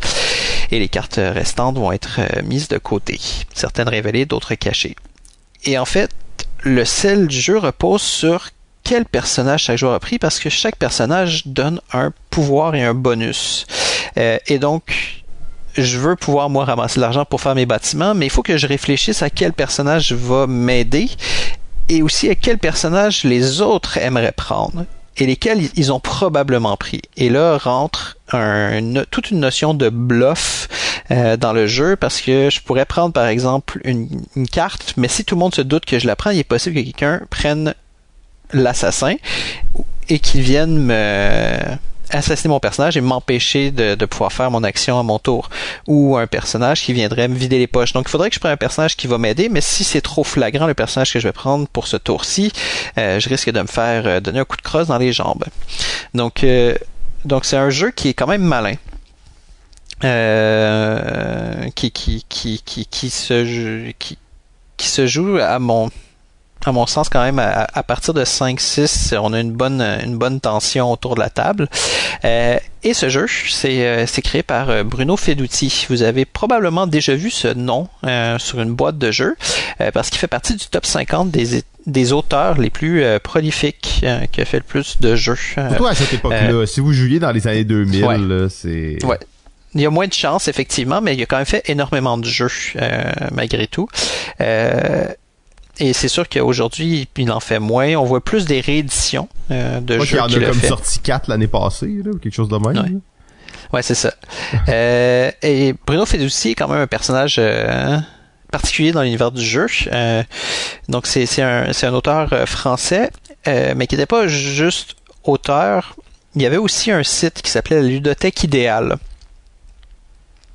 Et ce site-là, c'était un site qui était un peu son blog et il écrivait énormément de choses. Le site n'existe plus aujourd'hui, malheureusement, euh, mais ça a énormément contribué à des discussions dans euh, l'univers du jeu.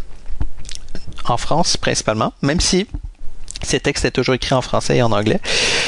Et euh, des fois des trucs controversés, d'autres fois des, analyses de jeux intéressantes parce qu'un point de vue complètement différent. Donc Bruno Feduti était vraiment plus qu'un auteur, il était un contributeur un contributeur à la culture euh, du jeu.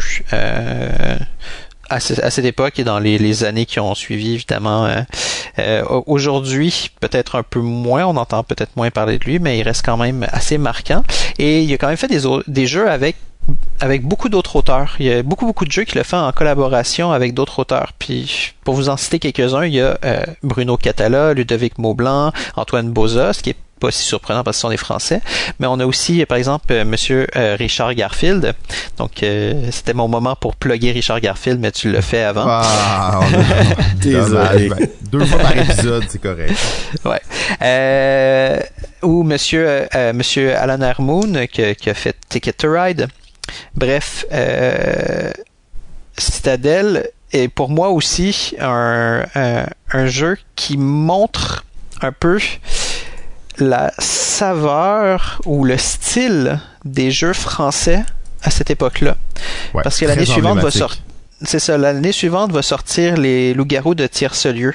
Puis on est encore dans cette idée de rôle secret et de bluff. Euh, et euh, et c'est vraiment l'idée de jeu, euh, un jeu festif aussi, tu sais, jeu, qu'on joue à plusieurs, mais jeu où on se fait des coups fourrés puis on, rigole je trouve que cet auteur-là est un peu emblématique euh, de cette période-là avec ce jeu-là et, euh, et d'autres jeux qu'il a fait aussi à côté. Bref, donc je profite de Citadel pour parler plus de, de fait d'outils au final. Mais je vais te laisser Simon rebondir parce que je suis sûr que tu as des choses à raconter sur Citadel. J'avais envie d'en parler. Pas tant que ça. En plus, à, raconter, tu as quand même dit, euh, dit déjà beaucoup de choses, mais ça, ça coïncide bien parce que moi, j'ai toujours vu Citadel que j'ai découvert après Loup-Garou. Euh, au final, mais j'ai toujours vu Citadel comme étant une espèce de gros jeu de déduction sociale. Surtout à, mm. l'époque où je l'ai découvert. Là. Maintenant, bon, on a des jeux comme euh, Secret Hitler, tout ça, où c'est beaucoup plus élaboré, mais je voyais ce jeu vraiment dans la veine des jeux de déduction sociale, mais avec comme un plus, c'est pour les gamers.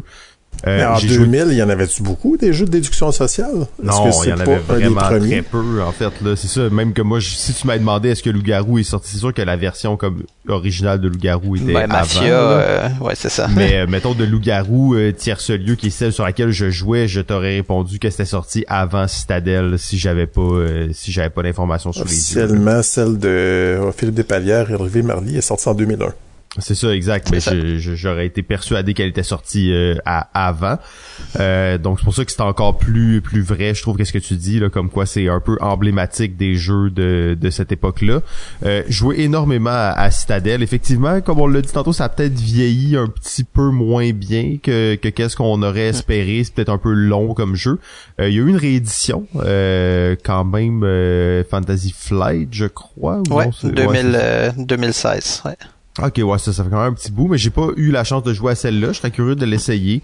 Euh, c'est ça, j'ai, ça fait longtemps que j'ai pas joué à Citadel. J'ai joué beaucoup dans, dans le bon vieux temps, là, mais euh, à partir du moment où je l'ai, je m'en suis départi, je n'ai plus jamais rejoué. Donc euh, c'est difficile pour moi de savoir est-ce que ce jeu à ce jour a encore un, un intérêt là, tu sais, mais euh, c'était quand même un, classique assez fort. Tu l'as dit, Bruno Feduti. Euh, D'ailleurs, il y a, il y a, tu disais, il y a plus son, il y a plus son site, mais il y a encore un blog sur lequel il est encore actif là. Euh, oui, tout à fait. Ouais, c'est ça. Il écrit encore à ce jour euh, assez régulièrement sur son blog là, donc euh, c'est quelqu'un qui. qui s'appelle, qui est quand même feduti.com. Ouais, c'est ça. Ouais. Mais Simon, je pense que tu voulais peut-être rebondir rapidement sur Castle du même ouais, Ben, c'est Parce que c'est un peu l'occasion d'en parler. Oui, oui, exactement. Si on veut pas se faire attraper. Ça, c'est un jeu des, euh, desquels j'aurais parlé. En fait, c'est euh, Castle qui est sorti la même année, l'année 2000. Donc, Fait d'outils sort deux jeux la même année. D'ailleurs, euh, c'est ça, le, dans Castle, il y a du, du visuel qui est repris de Citadel. Hmm. et c'est un jeu vraiment original dans lequel on va vraiment positionner des personnages dans un dans un château, puis il y a vraiment une espèce de de château, là, de plateau euh, carré avec les murailles. Il y a l'intérieur du château, l'extérieur du château. Et on va jouer nos personnages. Euh, on va mettre une petite pastille pour indiquer notre couleur de notre personnage. Mais il y a comme, je sais pas, une dizaine, douzaine de personnages qui ont tous des pouvoirs vraiment euh, différents les uns des autres. Donc on est comme un peu dans les jeux de cartes à l'américaine avec les des personnages qui ont beaucoup de pouvoir et tout ça. Euh, d'ailleurs, on sent l'influence des jeux comme Magic sur euh, même Citadel, avec des, des, personnages qui ont des pouvoirs. Mais dans Castle, on, on le sent encore plus. Puis c'est un jeu qui est beaucoup plus gamer. Euh, donc dans lequel on va venir positionner les personnages quelque part dans le château, soit à l'intérieur, soit à l'extérieur, soit même sur la muraille du château, essayer de faire des combos avec des personnages. Donc un jeu, euh, c'est pas un petit jeu euh, simple, ça reste quand même un jeu compliqué où il y a plein de pouvoirs différents, on peut se faire surprendre. Mais euh, c'est ça, c'est un jeu qui est passé sous le radar et je crois que ce jeu beaucoup moins mal vieilli que d'autres jeux que Fedouti aurait pu faire puis qu'il y a comme un si vous avez la chance de mettre la main là-dessus je pense que ça peut être un jeu intéressant pour euh, certains groupes euh, très original très différent de qu'est-ce qu'on voit. Beaucoup de, pouvoir sur des personnages. Euh, donc ouais moi j'ai beaucoup aimé ce, jeu Castle qui est sorti la même année de, de je vais poursuivre Parfait. Euh, je veux pas vous parler d'un jeu. En fait, je vais vous parler d'un auteur au complet. Euh, que tout le monde connaît très bien parce qu'il a été le mentionné. Le heureusement, euh, docteur. J'allais dire heureusement qu'on a qu'on a du temps encore à l'épisode. ah oui, bah oui, c'est ça, heureusement. En fait, c'est parce qu'on pourrait pas parler de l'année 2000 sans parler de Rainer Knizia. Donc, le docteur a quand même 17 jeux répertoriés sur BGG juste dans l'an 2000. Wow! on parle de 17. On parle de jeux très différents les uns des autres. Euh, ça va des jeux pour les tout petits chez ABBA euh, aux euros un peu plus complexes. Et il y en a encore quatre qui sont dans le top 1000. Euh, soit Battle Line, Lord of the Rings, Trump Fabric et Taj Mahal. Donc, je vais parler vite vite de ces quatre jeux-là qui sont les plus importants pour lui. Battle Line, c'est un des cinq jeu que Kinedia a édité avec GMT. Euh, J'étais étonné de voir ça. J'avais jamais catché que c'était GMT qui faisait Battle Line. C'est GMT qui a fait ça. Euh, en fait, puis il a édité cinq jeux euh, chez GMT en l'espace de deux ans, ce qui est quand même surprenant parce que GMT sont reconnus plutôt pour leur wargame ou des euros qui s'apparentent à des wargames assez complexes généralement. que Battle Line ça ça marche, je peux comprendre. oui, mais tu sais, Battle Line ça joue un peu quand même dans le catalogue ludique de, de GMT. Donc c'est vraiment un tout petit jeu de cartes. Euh, un peu qui s'apparente un peu en fait à Lost Cities qui avait sorti l'année d'avant. Euh, donc il était sorti chez Cosmos. Euh, Battle Line, c'est un peu dans la même veine. Les joueurs jouent des cartes chacun de leur côté du plateau et essayent de prendre le contrôle un peu du, du, plateau.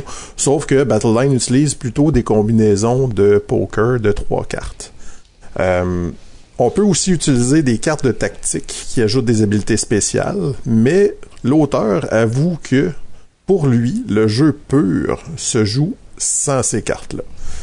Il dit ça, c'est un peu... Euh, en fait, d'ailleurs, je triche un peu parce que la version originale allemande, c'est Schotten Totten et elle est parue en 99. Euh, donc, Battle Line, c'est une c'est comme un, une revue du jeu Schotten Totten parce qu'en fait, il n'y avait pas de cartes euh, d'habilité spéciale, les cartes de tactique dans la version originale. Puis il y avait moins de cartes numérotées. Donc, au lieu d'avoir des cartes de 1 à 9, ils ont fait des cartes de 1 à 10. Pas une grosse variété, je te dirais. Euh, mais ce qui est drôle, c'est que la dernière version qui est produite par Yellow est revenue euh, avec le nom Shot Totten. Mais ils ont intégré les cartes de tactique. Donc, c'est comme une version entre les deux autres versions d'avant. Donc, c'est quand même un jeu qui, est, qui a très bien vieilli. C'est un petit jeu à deux joueurs. Euh, je vous le recommande fortement si vous aimez les petits jeux à deux qui se jouent en 15 minutes à peu près. Très cool. Un jeu à avoir dans une, dans une, euh, dans une collection. Effectivement. Euh, le deuxième, c'est The Lord of the Rings. Donc, je sais que ça a déjà été exploré en profondeur dans la saison 10, épisode 6. Je vous invite à aller écouter Simon Pipierre qui en parle de manière superbe. une chose que je puisse dire, c'est que bien qu'il est loin d'être le premier jeu coopératif, c'est quand même celui qui a été un point tournant dans l'industrie et qui a influencé les autres gros jeux, les gros noms du jeu coop. Euh, exemple, Bruno Catala et Serge Laget l'ont avoué qu'ils se sont euh, inspirés de ce jeu-là pour Chevalier de la Table Ronde, mais surtout Matt Leacock avec Pandémie.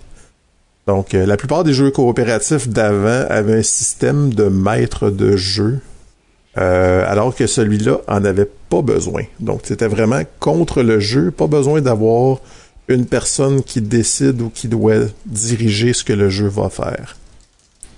Il avait d'ailleurs reçu le titre de meilleure adaptation littéraire au Spiel des Jahres en 2001. Euh, donc il n'a pas gagné le Spiel, mais ils ont comme donné un titre euh, parce qu'ils voyaient que le, jeu avait été vraiment important.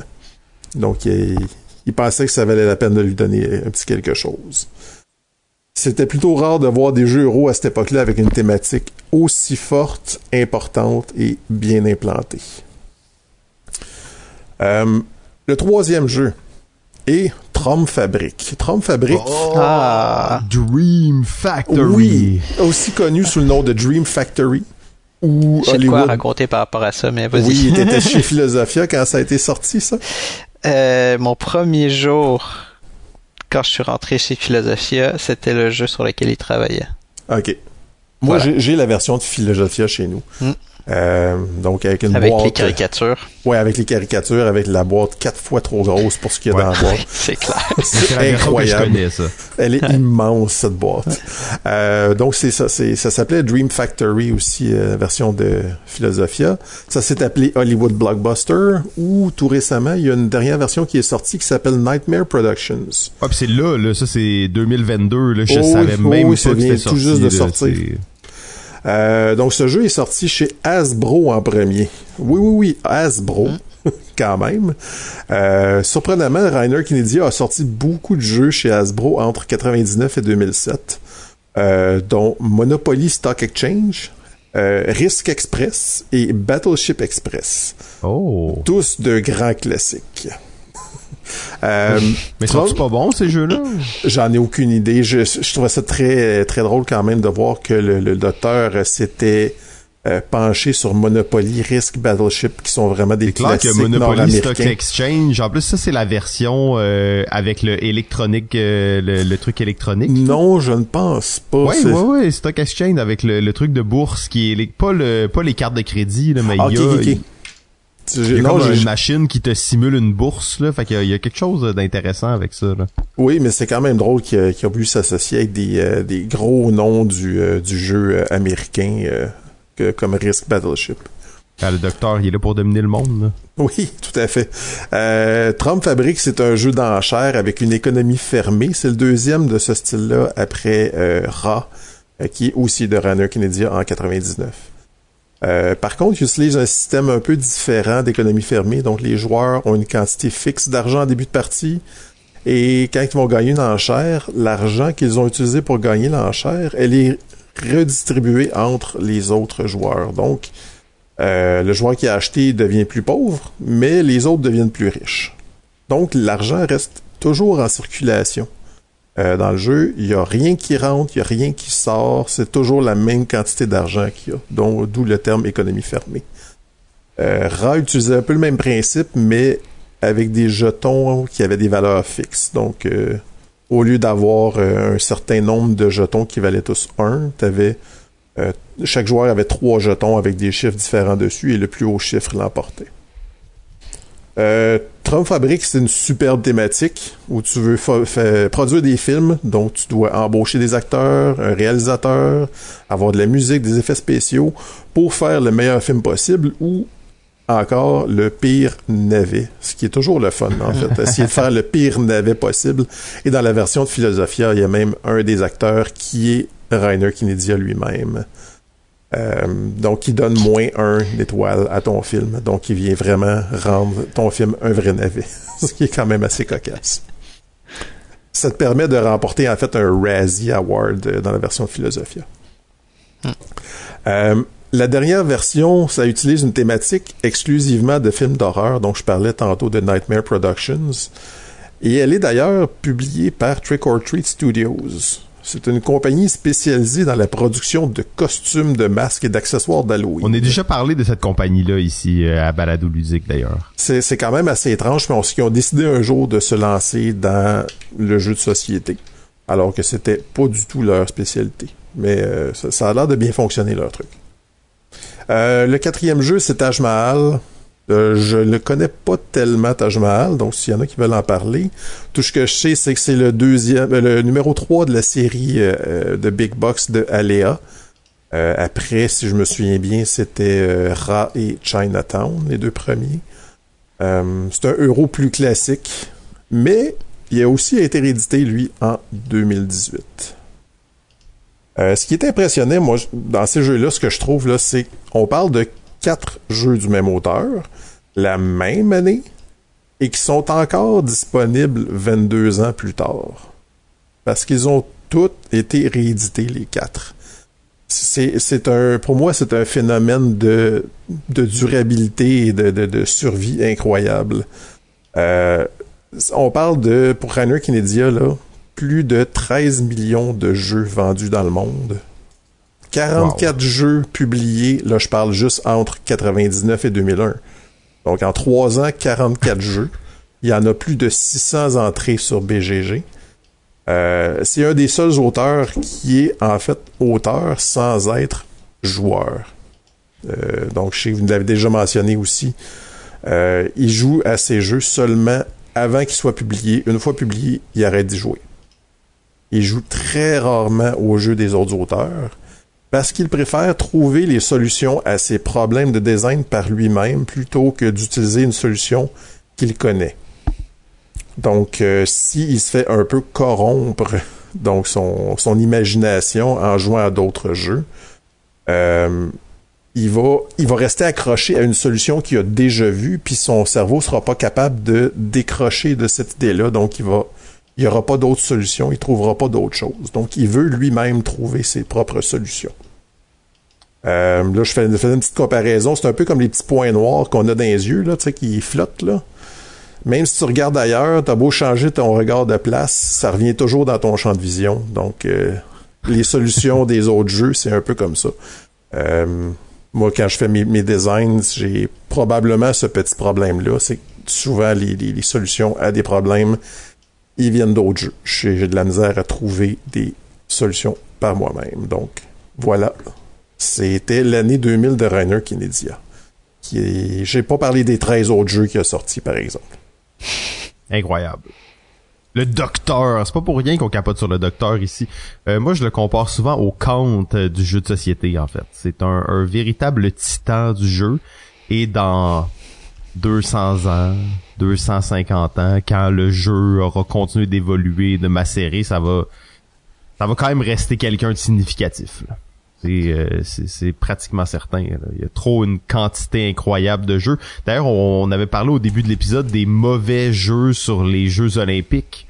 Ben, euh, Kennedy fait partie des gens qui a fait des jeux intéressants sur les Jeux olympiques. On va penser à son fameux Décathlon. Oh, euh, ton préféré. Un jeu, de roll and write euh, utilisant seulement des dés. donc, en tout cas, bref. Voulez-vous savoir combien de jeux il va sortir en 2022 ou ont sorti en 2022 de Monsieur Kennedy?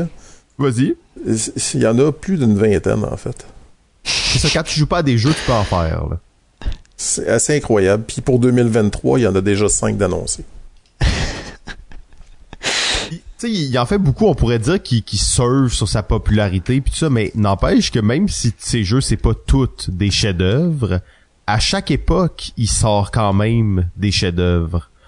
Euh, à tous les à toutes les époques, il arrive à tirer son épingle du jeu puis à sortir quelque chose de, de vraiment particulier. Je pense mettons à Eldorado là, ça faisait quand même un, certain temps que les deck building étaient là, puis il arrive avec Eldorado, qui est une espèce de maintenant un classique du, du deck building de course, là. Donc il y a quand même quelque chose, il arrive souvent, eh oui, 2022, shit, il y a tellement de jeux. Il y en a 17 officiellement. Une page complète. Euh, fait qu'il en tout cas, c'est, assez incroyable comme truc. Et puis là-dedans, il y a des jeux qui sont seulement des jeux sortis au Japon. Il y a, vraiment, il, il, fait de tout pour tout le monde. D'après moi, c'est plus qu'une personne. Ah, ça se peut. C'est peut-être un collectif. Ouais. C'est peut-être un extraterrestre. C'est du Ghost, euh, ghost euh, Game Creating. Hein? Ouais, c'est ça, exact. ah ben je pense qu'on peut euh, on peut enchaîner avec la suite. Ouais, le jeu suivant, c'est d'un auteur beaucoup beaucoup moins connu, un certain John Yanni. J'ai entendu. Ah. Pourtant son jeu, je suis pas mal sûr que tu y as joué. Ben c'est Hive. Hive, euh, le jeu qui euh, ah ouais, le jeu de, de classique, le, classique jeu abstrait euh, qui pourrait un jour surpasser les échecs. Ouais, c'est ça, les, les, échecs avec des insectes, là, pour ceux qui euh, qui situent pas, mais qui ont peut-être déjà vu. J'adore ce jeu, hein, j'adore ce jeu. J'ai jamais joué. Ah, ok. Honte à moi. Oh, oh. Effectivement. Euh, je sais pas si ça devient un critère de sélection pour continuer l'émission. Non, va que tu quittes malheureusement. Puis j'avais euh, jamais joué à Citadel non plus. Ouais, ça c'est ça c'est moins grave, mais là Hive quand même mm. c'est un jeu que tu joues sur la plage. Là. Mm. Ouais, Hive, euh, on va le souligner quand même, il a, il a quand même gagné le prix Mensa en 2006, donc tu vois tout de suite que c'est un jeu hein, pour les jeux Ouais, ouais c'est ça. Euh, mais blague à part, Hive, euh, pour euh, ceux et celles qui, comme Antoine, n'ont jamais joué, le principe est très très simple. Chaque joueur et joueuse commence avec 11 tuiles et c'est uniquement ce que chaque joueur et joueuse a. Donc c'est 22 tuiles au total. Et sur chacune des tuiles est gravé, imprimé, qu'importe, un insecte. Et les insectes représentent les différents mouvements que peuvent faire euh, les différents mouvements que peuvent faire ces insectes. La particularité du jeu, c'est qu'il n'y a pas de plateau, donc euh, on peut jouer sur comme le disait Simon, euh, à la plage, c'est-à-dire sur n'importe quelle surface assez plate pour pouvoir placer nos, pièces. Les pièces sont de forme hexagonale et lorsque on joue une pièce, on doit la placée de façon à ce qu'elle touche euh, au moins une autre pièce. Et une fois qu'une pièce est placée, elle va pouvoir être déplacée par la suite. Et chacun des insectes a un déplacement différent. Certains insectes vont bouger d'une seule case, dont euh, euh, d'autres vont devoir se déplacer de trois cases exactement, et ainsi de suite. Et l'objectif, c'est tout simplement d'encercler une pièce spécifique de l'adversaire qui est sa reine. L'abeille. Donc c'est c'est ça, l'abeille. Et donc, c'est un jeu purement euh, tactique, stratégique, aucun hasard. Tout est calculable. Le seul hasard, en gros, c'est de déterminer qui commence à jouer. Donc, comme les échecs, toute l'information est visible en tout temps par euh, les deux joueurs. Et il est d'une simplicité à, à apprendre. Il y a quelques insectes, donc quelques déplacements. Une fois que tu as compris ça, tu peux, tu peux y jouer. Mais de par sa nature qu'il n'y a pas de plateau, le positionnement est en constante évolution pendant la partie et ça peut prendre toutes sortes de directions. J'y joué un petit peu personnellement. Là, c'est vraiment un goût personnel. Je ne suis pas fan de Hive parce que ce n'est pas grossièrement mon type de jeu, mais j'en vois tout à fait le potentiel. Je comprends euh, les gens qui, comme Simon, euh, peuvent euh, triper dessus. il est à savoir que ce jeu-là a euh, quelques extensions. Euh, et chacune de ces extensions, c'est un insecte de plus. Il y en a trois différents qui viennent apporter des nouvelles possibilités euh, de déplacement et donc d'encerclement potentiel. Ce jeu-là a quand même une communauté très forte. Il y a un championnat mondial qui est organisé en, en ligne depuis 2007. et il y a même des peut-être Simon, ça t'intéressera si tu n'étais pas au courant. Il y a même un livre euh, qui est distribué gratuitement sur Internet de euh, puzzle de Hive, ah, ouais, comme pour les échecs. Ah wow, ok non, j'avais aucune idée. Ouais, donc c'est euh, intéressant effectivement. Ouais. Donc c'est c'est trois fans de Hive qui qui sont dit, mais là attends. on peut clairement faire des, des, des, puzzles comme aux échecs Ben avec ouais. ce jeu-là et, et c'est exactement le même principe, la même logique. Ils te présentent le jeu et là ils te disent les blancs vont gagner en quatre coups. Comment Peux-tu le résoudre? C'est ça. Donc euh, donc c'est ça. Puis Hive euh, a même été euh, sujet d'une thèse universitaire, hein, université d'Utrecht, je crois, qui s'est mis à calculer toutes les positions possibles dans le Hive. dans le jeu Hive. Donc, par exemple, on pourrait calculer toutes les positions possibles Wow. sur un, comment ça s'appelle, un, une grille de, Un échiquier.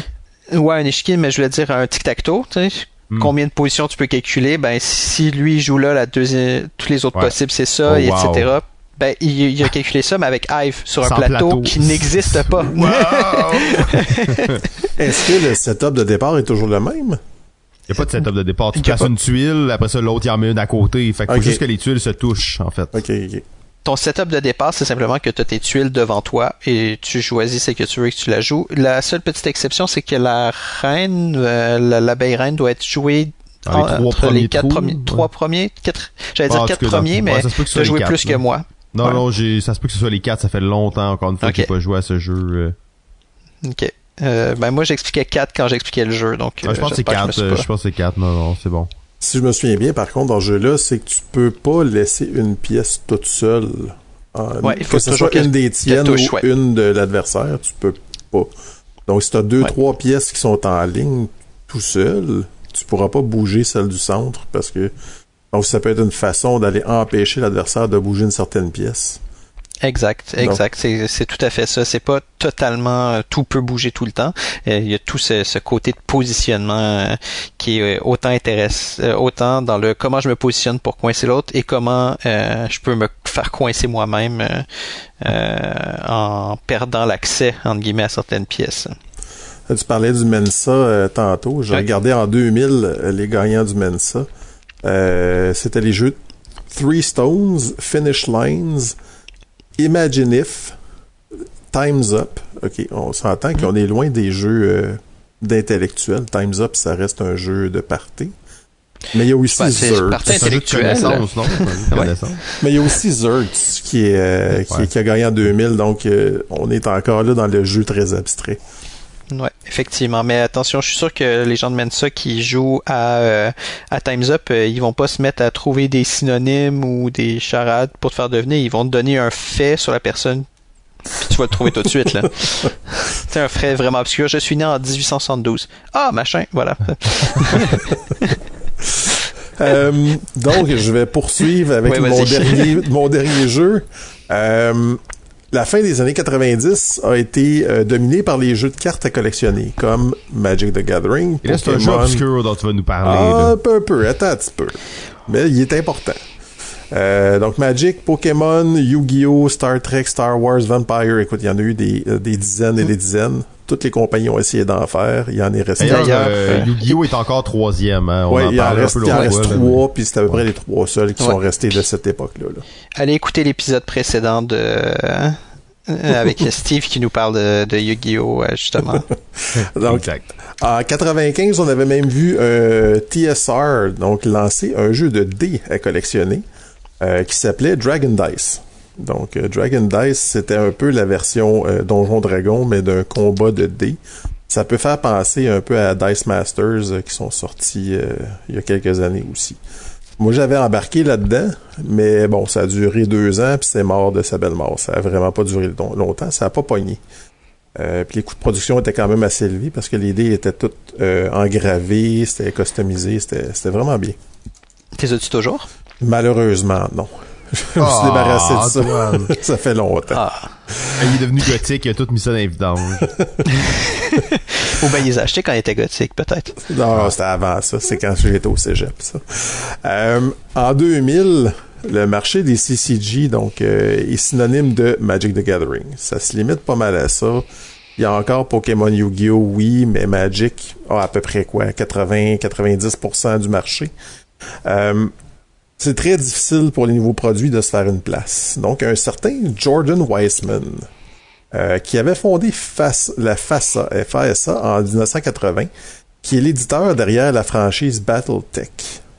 Il fonde une nouvelle maison qui s'appelle WizKids. Tiens, tiens, je pense que vous connaissez Un WizKids. truc obscur? Non, ça commence à être moins obscur, hein, WizKids. Euh, son premier projet se veut très ambitieux. Il veut faire un jeu de miniature. Donc lui, qui aimait beaucoup Battletech, qui était un peu un jeu de miniature aussi. Euh, donc, il veut sortir un jeu de miniature, mais avec le modèle des jeux de cartes à collectionner, c'est-à-dire avec des boosters, des starters, puis tout ça. C'est de là qu'est né Mage Knight.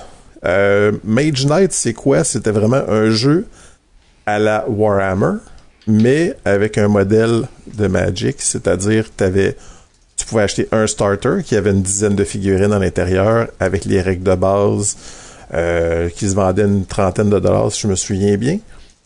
Et tu pouvais acheter aussi des boosters. Donc, les petits boosters de Magic se vendaient à l'époque entre 3 et 4 dollars à peu près.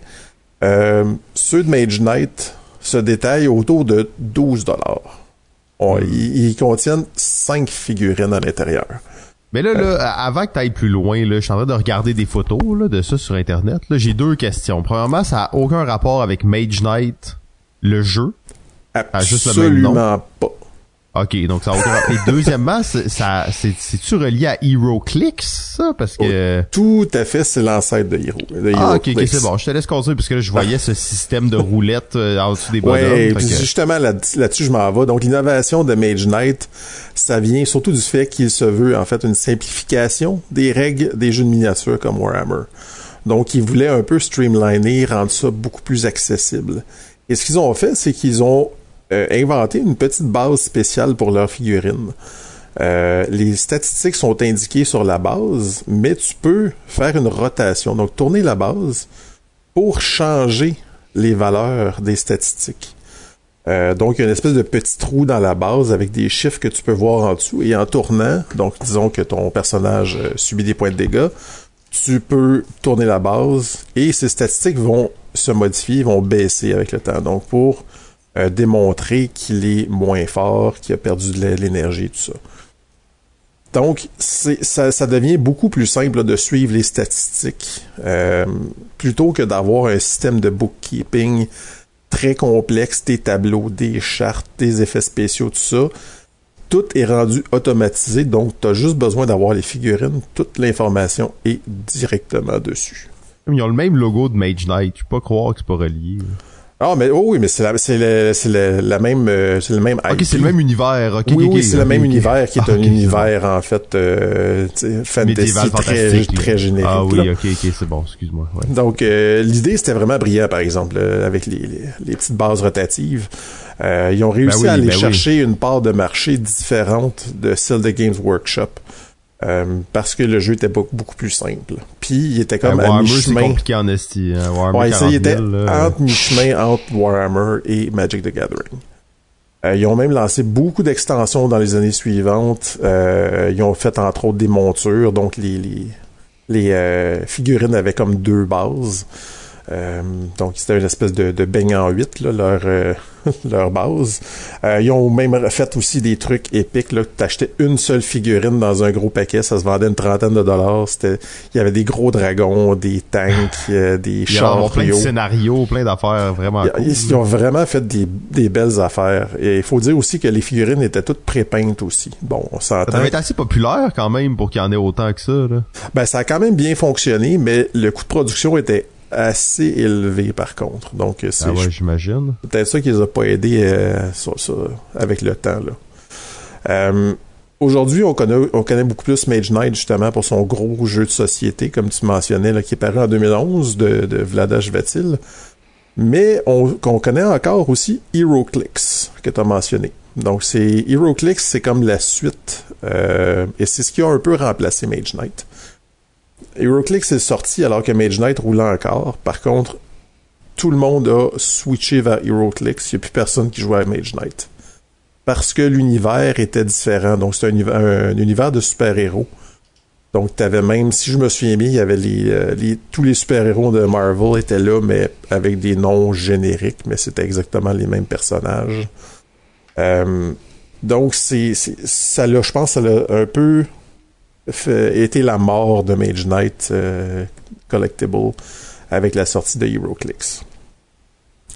Par contre, on s'entend que ça a été un début très remarqué euh, de WizKids.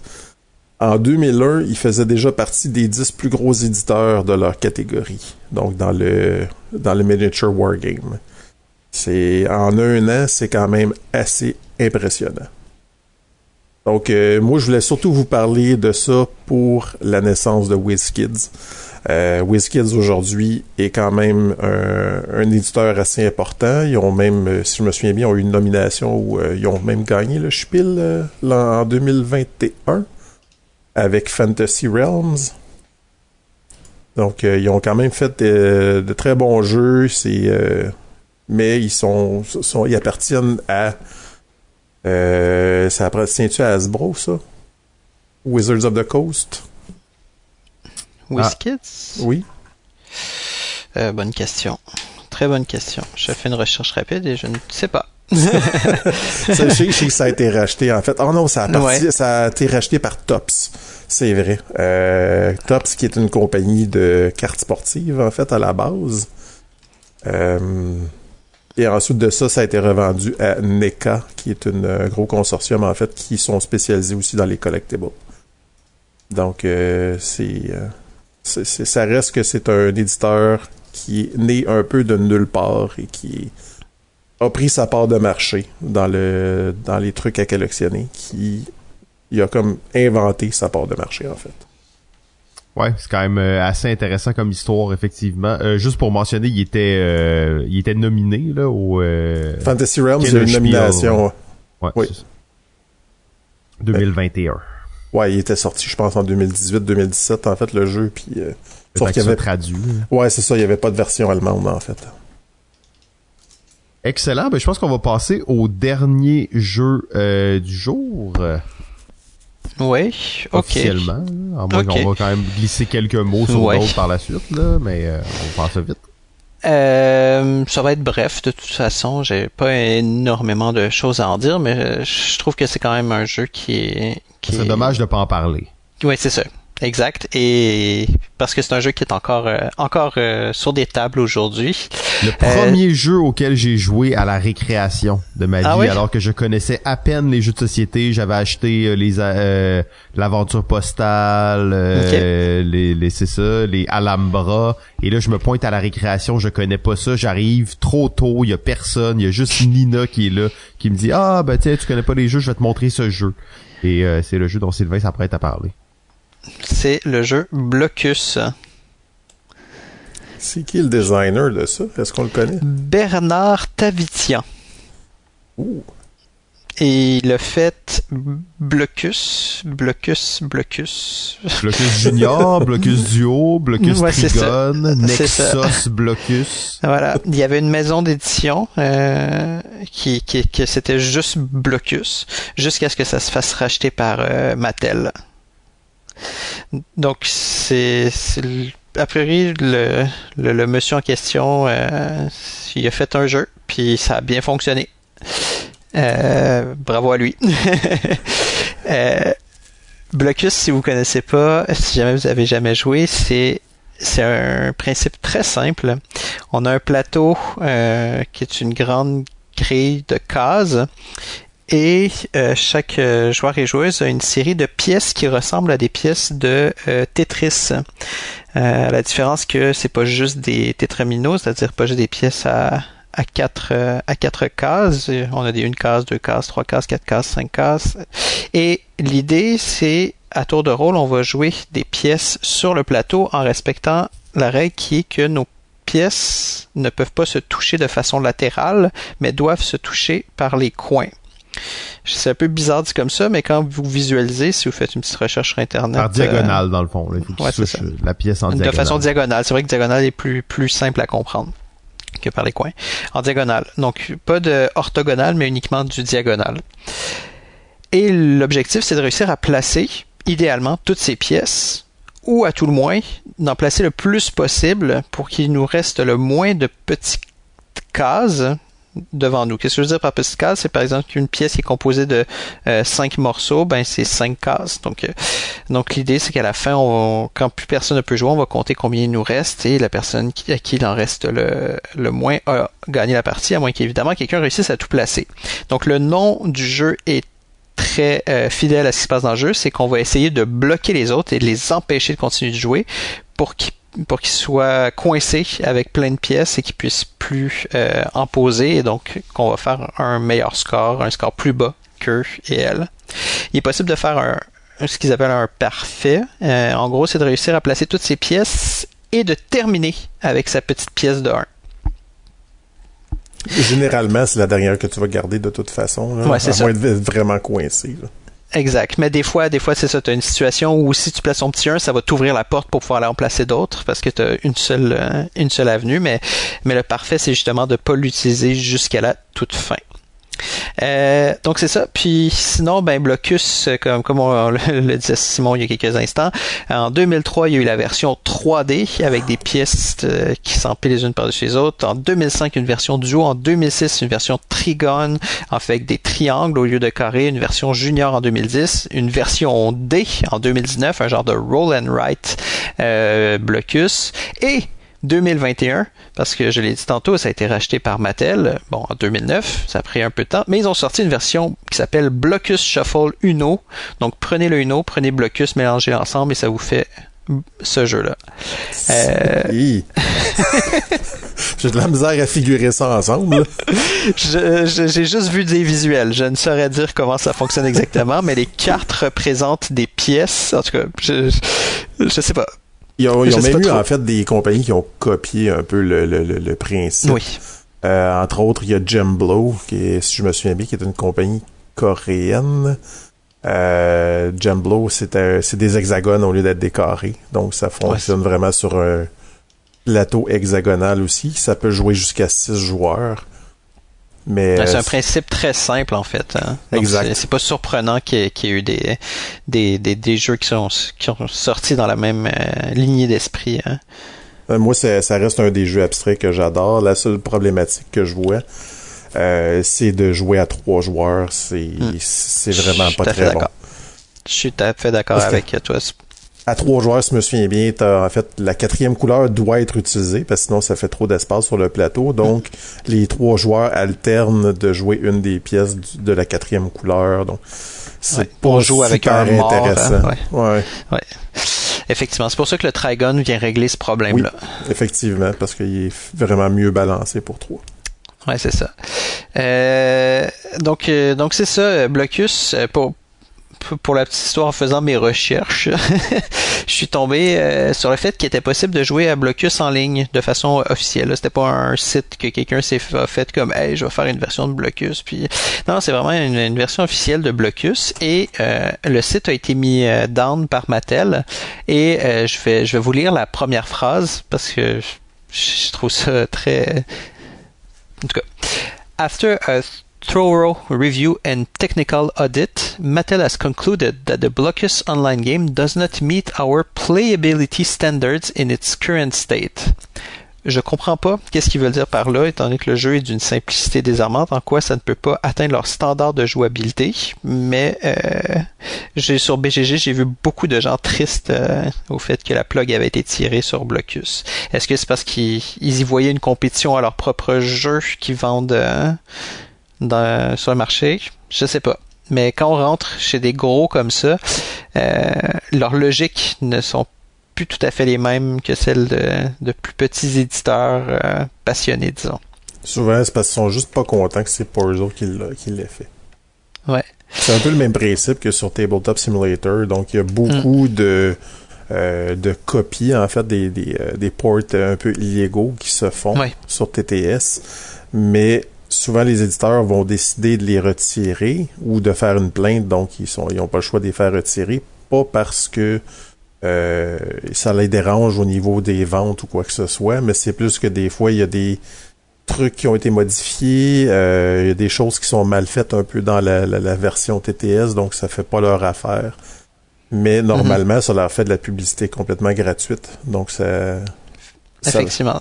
ils n'ont pas à payer quelqu'un pour faire le, le- le port là, sur euh, Tabletop Simulator. Effectivement. Sauf que là, la différence, c'est que la version était la version de euh, Blocus par, euh, ben, c'est peut-être pas l'auteur qui l'a développé, mais c'est la maison d'édition euh, qui, l'avait, qui avait fait ce site-là avant d'être acheté par euh, Mattel. Donc c'est pas c'est pas quelqu'un qui a fait une version de son côté. Donc c'est ça que je trouve particulier, c'est qu'en rachetant en rachetant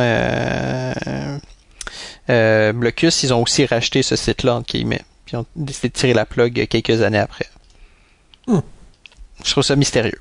Mais bref, mais c'est ça. Mais si vous allez voir Mattel, juste pour, euh, pour le fun, puis vous allez dans la section jeux, vous avez plein de déclinaisons d'Uno, plein de déclinaisons de Blocus, du Pictionary, quelques jeux X euh, et Apples to Apples, puis c'est pas mal tout en fait. Leur collection jeux de société est quand même toute petite en réalité. Mais c'est des gros vendeurs. Mais c'est des gros vendeurs, exactement. Donc c'est atypique. Je suis curieux d'essayer Blocus Shuffle Uno. Ouais. Ça a Ouais, l'air vraiment hein? étrange. Donc, euh, ben, tu peux demander peut-être que Simon par Ludique peut avoir un service de presse pour que tu, euh, tu puisses venir en parler ensuite. euh. Moi, j'ai la version euh, Rumis de Blocus 3D. Qui est exactement la même chose, mais avec un autre nom. euh. ok. Mais euh, je pense que Blocus Duo ne se fait plus euh, aujourd'hui, mais tu peux tout simplement utiliser ton Blocus standard et refaire un Mm. plus petit plateau. Moi, c'est ce que j'ai fait. Donc, Effectivement. juste dessiné une petite ligne pour réduire le plateau, tout simplement. T'as écrit sur ton blocus? Oui. Mais là, Mon ça a petit- valeur de revente. C'est un jeu qui se vend chez Walmart. euh, en fait, c'est Ah. probablement un des seuls bons jeux qui se vend chez Walmart. Non, non, Ouais, et- arrêtez. Monopoly Express. Et j'ai dit une petite erreur. Euh, L'auteur a fait un autre jeu qui s'appelle Arlecchino. Ouais, Euh, ouais, j'ai vu ça tantôt dans son Ouais, c'est ça. profil. Ouais, quand même classé, classé 19 millième. euh, sur Je pense pas que Ouais. c'était une petite erreur si Et, et, dramatique. et il a fait aussi Nexus. Mais en fait, ces deux jeux-là ont quand même un look qui se rapproche. On sent que beaucoup. Nexus, ça a l'air vraiment d'être Ouais, Blocus, là. L'autre, Ouais. il a l'air d'être un petit peu différent, mais pas tant que ça. C'est ça. Donc, euh, excusez-moi à tous les auditeurs et auditrices. Euh, je, c'est pas uniquement Blocus qui l'a fait. Il a aussi fait Arlecchino et euh, Nexus. Bon, ben là, euh, messieurs, on a euh, malheureusement dépassé la limite permise. Euh, on a franchi le cap des deux heures. Euh, il nous reste quelques jeux euh, en rafale, donc euh, je vais vous laisser vous amuser. Moi, j'en ai un que j'aimerais parler. Je vais, je vais en parler quand on va être rendu dans la liste. Là. Fait que, Ok. Ben, moi, c'est moi qui ai mis le premier. D&D troisième édition. ouais, l'édition fatale. Ouais, Euh, tantôt, j'ai parlé de, Torres, en fait, euh, qui était comme le, quatrième mousquetaire. Donc, en 2000, il y a aussi, en fait, Java, euh, qui est sorti donc là-dedans de la trilogie des masques, donc de Kramer et Kisling, qui est encore un classique réédité aujourd'hui sous le nom de Cusco. Je peux parler du suivant. Oui, Ouais, Prince de. Florence, en fait, je le connais pas du tout, mais je sais que c'est un jeu extrêmement important. euh, avec- En fait, c'est peut-être le meilleur. Il y a des gens qui pourraient dire que c'est le meilleur jeu sorti en 2000. Euh, mais bon, j'ai pas assez joué pour vraiment pouvoir me prononcer. J'ai joué une fois dans, dans le bon vieux temps. Là, fait que... Pareil, je l'ai expliqué plus souvent que je ne l'ai joué à la récréation, donc euh, je sais qu'il y avait quelques gens qui étaient vraiment fans, euh, mais n'ayant joué qu'une seule fois, mon souvenir est trop flou pour pouvoir euh, me rappeler si mon expérience avait été euh, genre wow ou ok c'est cool. Je, je sais que Vincent en avait parlé beaucoup euh, dans Hmm. notre épisode de Evoludique euh, quand on parlait des polyomino. Ah. Donc euh, après ça, il y a eu Aladdin's Dragons. Ceux qui connaissent Richard Breeze, surtout pour les sa série des Keys, donc surtout Keyflower, qui est probablement un de ses plus gros. Donc, ça en fait, Aladdin's Dragons, c'est son premier gros succès qui est sorti. C'est une réédition de son jeu qui s'appelait Keydom, qui était sorti. euh, Deux années avant. Là. Exact. D'ailleurs, la même année est aussi sorti un jeu qui s'appelle Keytown de Richard Breeze et qui est réellement la suite euh, spirituelle de Key de Key de, euh, de Keydom. Là. Mhm. Euh, donc tu deviens comme le maire de la ville puis tout ça. Fait que après avoir été un artisan qui développe tes, tes expertises, tu deviens le, le maire. Donc j'ai jamais joué à Key, Keytown, mais euh, moi je suis un fan des keys puis ça, ça ça devient des jeux un peu difficiles à trouver maintenant. là. Ouais, mais Aladdin's Dragons, si je me souviens bien, ils vont faire une réédition ou ils en ont fait une nouvelle. Euh, c'est en fait c'est pourquoi il a payé beaucoup plus que Keydom, c'est qu'il est sorti euh, euh, par Rio Grande, il a été édité par Rio Grande et par euh, Ansim Gluck, donc euh, en Ben, justement, 2000. Keydom's Dragon 2022. Euh, Oui, c'est ça. Je Ils sais ont même comme- pas s'il est sorti là, mais Oui, exact, c'est ça. Ils ont, ils ont fait comme une, une nouvelle version. Je pense que c'est surtout le look qui a été changé. Ils ont comme récupéré le, le, le, le visuel des autres euh, de la série des Keys. Moi de mon côté, je me suis amusé à aller fouiller des trucs un peu plus obscurs ou rigolos, donc euh, je vous envoie ça en rafale, vous irez jeter un coup d'œil. J'ai compté 48 versions de Monopoly cette année-là. c'est une bonne année ça pour le Monopoly? c'est une petite année, ça. Ben, j'ai regardé l'année précédente, puis c'était genre une vingtaine. Ok, fait quand même là. Mais après ça, je bon. pas, j'ai pas regardé année par année, j'ai pas fait de graphique, mais voilà, 48 versions de Monopoly sont Quand sorties même. cette année. C'est quand même assez incroyable. c'est tellement noyé le marché. En tout cas, euh, sinon, le truc qui m'a qui m'a surpris et que je suis comme mais je veux une copie de ce jeu-là, si ça se trouve c'est pas trouvable, c'est euh, Super Mario Kart The Card Game. Ouais, Donc, et ça, c'est la euh, version du Super NES, là, du SNES. Super là. Nintendo, puis les, visu- les visuels sont ceux du Super Nintendo. Euh, ça a l'air super cool. Euh, parce que tu peux jouer les plusieurs modes de jeu euh, avec euh, de course, mais aussi avec les ballons et tout ça. Puis c'est juste des cartes. C'est juste en japonais ou euh, ça a l'air d'être juste japonais. Ouais, ok, C'est je vois juste des, des trucs japonais. euh, C'est Papel Création. J'ai aucune idée de c'est quoi cette compagnie-là, mais bref. En Je suis fait, ils vraiment ont curieux. sorti euh, quatre jeux seulement. Euh, deux qui parlent des Moomins. euh, Ah, les Moomins. Et Wacky et, Race. et un de Wacky Races. Nice. Bref. Qui est japonais Euh, aussi, fait que ça a l'air d'être. ouais. euh, ouais. Ouais. Ok. Donc c'est ça. Sinon, j'ai trouvé un Uno Elvis Presley pour parler de Mattel tantôt. Pourquoi en 2000 un Uno Elvis Presley mystère? Sinon, petit clin d'œil à un jeu pour euh, pour euh, le public enfant, ceux qui étaient un peu plus jeunes euh, à cette Oh. époque-là, Zobu Mafu. Wow. Il y, a un jeu, il y a un jeu de société de ça. Ça vient-tu avec le singe? Quoi? ça vient qu'un spinner, en tout cas. lémurien. Ça vient qu'un spinner. Oh! J'ai aucune idée de c'est quoi ce jeu-là, mais euh, voilà. Wow. Wow. C'est juste en fouillant. euh, Simon, c'est ton jeu le prochain. Ouais, ben oui, ben oui, ben je, je trouvais ça fou qu'aucun de vous De la parle merde. de, de ce jeu, euh, qui est un jeu de Rob Davio, euh, fait par Hasbro, justement, on parlait des géants du jeu, qui est, ben, fait par Hasbro, en réalité c'est fait par euh, Avalon Hill, qui est le jeu Queen's Gambit, euh, l'un des jeux de Star Wars les plus phénoménal à ce jour, sur l'épisode 1 en plus. Y a-tu, y a-tu pas... C'est pas probablement la seule chose bonne qui est sortie de l'épisode 1. Non, non, le, le jeu de, de au, au 64 de Pod, de, de Pod Racer, Oh. il était très solide, là. Ouais, c'est un jeu de course, effectivement. Ouais, mais euh, oui, oui, ce, ce jeu incroyable d'ailleurs à un prix euh, exorbitant. Là, je crois que les copies en ce moment sont autour de de 1000 350-500 dollars. Euh, j'ai eu la chance de jouer une fois à ce jeu et ça reste une expérience mémorable. On l'a joué en deux contre deux. Euh, donc il y a trois plateaux sur lesquels se passe l'action. C'est un jeu, c'est très ambitieux comme projet. Il y a un, des, des, plateaux, c'est en 3D sur plusieurs étages. C'est le combat. Euh, en fait, en 3D, c'est euh, le, princesse Amidala qui est dans le palais puis qui se promène puis qui se bat contre les droïdes. Elle la guerre. sauver, je pense. C'est ça? ouais, c'est ça. Elle essaie de, de non, elle essaie d'arriver à le en haut là où il y a l'espèce de, de, de, de consul ou je sais pas trop quoi là. Elle essaie de, de prendre en otage un des, des, des hauts placés de, de l'armée. Et t'as la guerre avec Jar Jar Binks contre les droïdes. Et t'as le fameux combat entre Qui-Gon, Obi-Wan et Darth Maul sur le troisième plateau euh, oh non, et t'as aussi euh, t'as, t'as, t'as Anakin, euh, bien entendu, qui est dans l'espace, dans les vaisseaux. Donc c'est vraiment un, jeu complètement fou, euh, ambitieux projet, très bien réussi et qui est rendu culte à ce jour dû à sa rareté. Et ce qui est fou, c'est qu'il y a dû tellement en avoir des copies de ce jeu-là qui ont été faites malgré tout.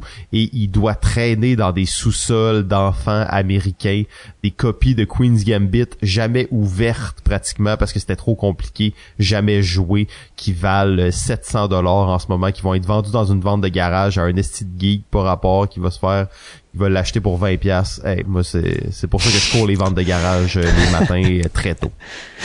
En fait, il y en a un à vendre encore dans son euh, dans son cello sur BGG. Il se vend 800 euros en ce moment. Ah, ah bon, c'est ça, exact. Fait que si vous le trouvez pour 20 pièces dans une vente de garage là, euh, je sais pas c'est quoi l'attitude à avoir dans ce cas-là. Est-ce que c'est juste je l'achète puis je me la ferme ou je dis à la personne que tu sais ça a pas d'allure puis qu'elle devrait faire plus attention? C'est complètement fou ce que tu présentes comme jeu. Euh, je le connaissais pas du tout, mais c'est que ça me fait penser. J'ai un ami qui quand on était au secondaire, donc je devais avoir 12-13 ans, qui avait créé un jeu de Star Wars euh, basé, sur, basé sur le sur le, l'épisode 6 et tu jouais simultanément euh, Luke qui se bat contre euh, Darth Vader et l'empereur, tu jouais la flotte qui se bat pour la destruction de la planète. Le même concept. Ils l'ont fait, en euh, fait. Tu faisais sur euh, sur euh, sur la planète avec les les Ewoks, sur la lune avec les Ewoks en train. Ouais, ah, il avait fait ça en jeu de société. C'était c'était un peu pété puis n'importe quoi, mais on jouait sur les trois tableaux en même temps. Bref, en fait, ça existe. Donc je salue mon ami Vincent. Hein. ça existe pour vrai ce jeu-là. Ça s'appelle Risk Star Wars. Ben là justement, on en a parlé un petit peu. Risk Star Wars, qui est vraiment la réimplémentation de Queen's Gambit simplifiée 15 ans plus tard, qui est quand même assez cool. Oui. Euh, malgré tout, ça n'a pas du tout rapport avec risque. Là. Dans le fond, ça a juste le non-risque parce que quelqu'un voulait passer le projet chez Hasbro. Là. Je pense que c'est comme ça que ça marche. Oui, probablement. Euh, c'était, c'est juste une question. Mais on est vraiment dans le même genre de concept. D'ailleurs, ils ont peut-être volé ça à ton ami, l'idée. Euh. Ouais, c'est ça, parce qu'il l'a fait genre en 98. Ah, avant Queen's Gambit, ouais, c'est, c'est peut-être lui qui l'a fait même. En tout cas. Eh ben, en tout cas, bref, mais c'est, c'est rigolo. ouais, ouais, Queen's Gambit. Si vous avez la chance juste de voir la copie et de jouer dessus, euh, ça vaut la peine. C'est une belle expérience de jeu. En deux contre deux, là, vous êtes des fans. Nous, on jouait, on jouait les méchants et on les a terrassés. Darth Maul avec son double sable, il était-tu puissant avec un peu. En tout cas. Euh, même Rest Star Wars est même plus disponible non plus. Donc euh, non, exact. D'ailleurs, mon frère et mon frère a fait le coup. Il l'a snatché dans une vente de garage à un prix dérisoire. Il est arrivé chez moi la journée même. Il est comme regarde, qu'est-ce que j'ai trouvé? C'était comme on, a joué directement, bien entendu. J'en ai une copie, moi. Ouais, ouais, c'est ça. Le Star Wars, oui. On va aller dévaliser ta maison. C'est quand même facile à trouver, là, on s'entend, ils en vendent des, copies à 15$ sur BGG, donc c'est pas Ouais, je pense que c'est moins, c'est moins culte, justement. Ils en ont sorti beaucoup, beaucoup. ouais, 2015 aussi, en hein, fait que c'est pas mal plus récent. Il était beaucoup plus, euh, beaucoup moins dispendieux aussi. C'est ça la grosse différence. Je pense qu'il se détaillait une trentaine de dollars. Donc, euh, ouais, moins Queen's Gambit, je pense qu'il était beaucoup plus cher parce que avec ces plateaux trois étages et tout là. Euh, ouais. Sinon, ben euh, quelques jeux en rafale. Hamster Roll, Hamster Roll, vous avez peut-être déjà hein? vu ce jeu. Une roue de genre un pied de haut, jeu de dextérité dans une grosse roue de un pied, donc une roue de hamster dans laquelle on va mettre des petits morceaux de bois, mais en mettant des morceaux de bois, il y a comme des, des, euh, des frettes, là, si on veut, des, des, des sections dans cette roue-là qui est vide. Fait qu'en mettant des pièces dedans, ça fait rouler la roue à gauche, à droite. Donc, euh, quand même assez, assez drôle comme, comme concept. J'ai jamais joué à celui-là. Je l'ai toujours vu. Je, je suis super curieux de l'essayer, mais je connais personne qui l'a, malheureusement. Je l'ai vu une fois au Jab, je crois. La seule fois où j'ai joué d'ailleurs, je pense que c'était au Jab, mais c'est effectivement un jeu assez rare euh, à trouver, euh, en Amérique particulièrement. Je pense qu'on avait copié à la récré. Ah, t'avais... Ah, ouais, ça, ça se peut. Ça se peut. Peut-être même il est à vendre. Peut-être il est à vendre. Je sais pas, faut en parler avec euh, la baronne. Avec la baronne en personne. Euh, sinon, Chrononauts, un jeu de voyage dans le temps, il y en a tellement peu que je voulais le mentionner. Moi, j'a- j'avais la version euh, Back to the Future qui était exactement le même jeu, mais euh, thématisé sur, euh, sur Back to the Future. Au Chrononauts, c'est un jeu de Andrew Looney, euh, qui est plus connu pour ses Flux. Là, ça fait très flux comme truc. Ouais, c'est un jeu assez déjanté d'ailleurs. Ben, il est aussi connu pour euh, ses, euh, Pour Zendo. Ses Looney, Tower, Looney Pyramids, là, Ouais, où, euh, ouais, qui oui. sont les pyramides transparentes. D'ailleurs, Zendo est, est inspiré des... euh, ben, c'est un des premiers jeux, je pense, qui utilise les... euh, ces espèces de pyramides, là, Un les jeu Looney. Pyramids. Ah, j'adore ce jeu. J'a- J'adore ce jeu. Euh, ensuite, bon, Casson on en a parlé. Et finalement, Port-Royal. Port-Royal, je, je voulais juste en parler parce que depuis 2000, euh, le fameux Jérôme Cormier se promène avec sa copie de Port-Royal dans sa poche et propose une partie à n'importe qui que vous allez rencontrer. Et moi, je pense que c'est pas le même jeu. Ben non, même pas. Excusez. Mauvaise information. c'est ça, dit. Je sais pas de quoi tu parlais, j'étais comme c'est quoi? Toi, tu parlais du petit jeu de, de, de Push Your Luck. Ouais, le ben, Royal 2014? Ouais, sauf Ouais. que l'autre aussi, ça a l'air d'un petit jeu de push your luck de cartes. C'est ça En l'affaire. fait, c'est un jeu de, de pli. C'est un Quand je jeu les ai regardés, j'étais comme, hey, en plus nominé au Spiel, tout ça, j'étais comme, ah ouais, c'est la même chose, mais non, c'est pas la même J'aime chose. ça, Fait que- fini, j'aime ça, Simon, quand tu finis l'épisode sur un high comme ça. Ouais, ouais, c'est ça. Là, ça fait 2h22, là, on a clairement dépassé toutes les limites de l'entendement. Euh, au moins, je le couperai pas. J'avais noté dans mon petit cahier de le couper, mais bon, là, je suis comme, ah, on va accepter d'avoir fait une erreur dans un épisode de 2h30. là. Je pense pas que ce soit si grave. C'est correct, ça vient de- d'effacer toutes les erreurs que j'ai pu faire pendant l'épisode. Oui, euh, justement d'ailleurs, on demande euh, aux gens à la maison de noter les erreurs. Celui qui en aura noté le plus va gagner un t-shirt. T-shirt balado ludique.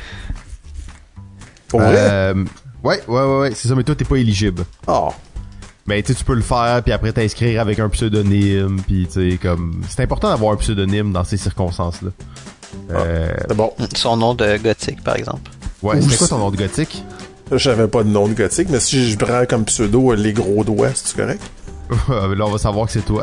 Ah. Mais euh, co- comment les gens t'appelaient euh, quand t'étais adolescent? Tony. Tony, ok, c'est ça. Fait que t'avais un nom de gothique. Oh, oui, non, ça, ça fait très gothique, Tony, c'est vrai. Ok, bon ben tout le monde, merci beaucoup d'avoir été là. Je sais qu'on a dépassé la limite. On a tellement bien commencé cette saison, des épisodes d'une heure 20, une heure 30 et là on est rendu 2h30. Ça on dérape. Ça dérape complètement. Il est temps que la saison se termine parce qu'à la fin, le dernier épisode va durer 8 heures, c'est clair. Euh, Mais C'est l'épisode avec Vincent et Steve en plus. Oh. Ah oui, oui, c'est ça. Ça, ça. ça va être long. ça va être long longtemps. Euh, donc, euh, messieurs, ben, je vous souhaite une très bonne, euh, très bonne fin de journée. Merci beaucoup encore une fois d'avoir participé à ça et d'avoir euh, amené tout ce savoir, toute cette connaissance euh, aux auditeurs, auditrices de Balado Ludique. C'était un plaisir de faire cet épisode avec vous. Merci. Et c'était réciproque. Et on se retrouve la semaine prochaine pour euh, un petit voyage dans le temps en 2004. Salut tout le monde. Bonne soirée ou bon matin. Quoique si on commençait ça, si c'est le matin, ça veut dire qu'ils ont commencé ça en pleine nuit. Mais ça peut arriver. Bon décalage horaire. Ah, faut reculer l'heure. Ciao!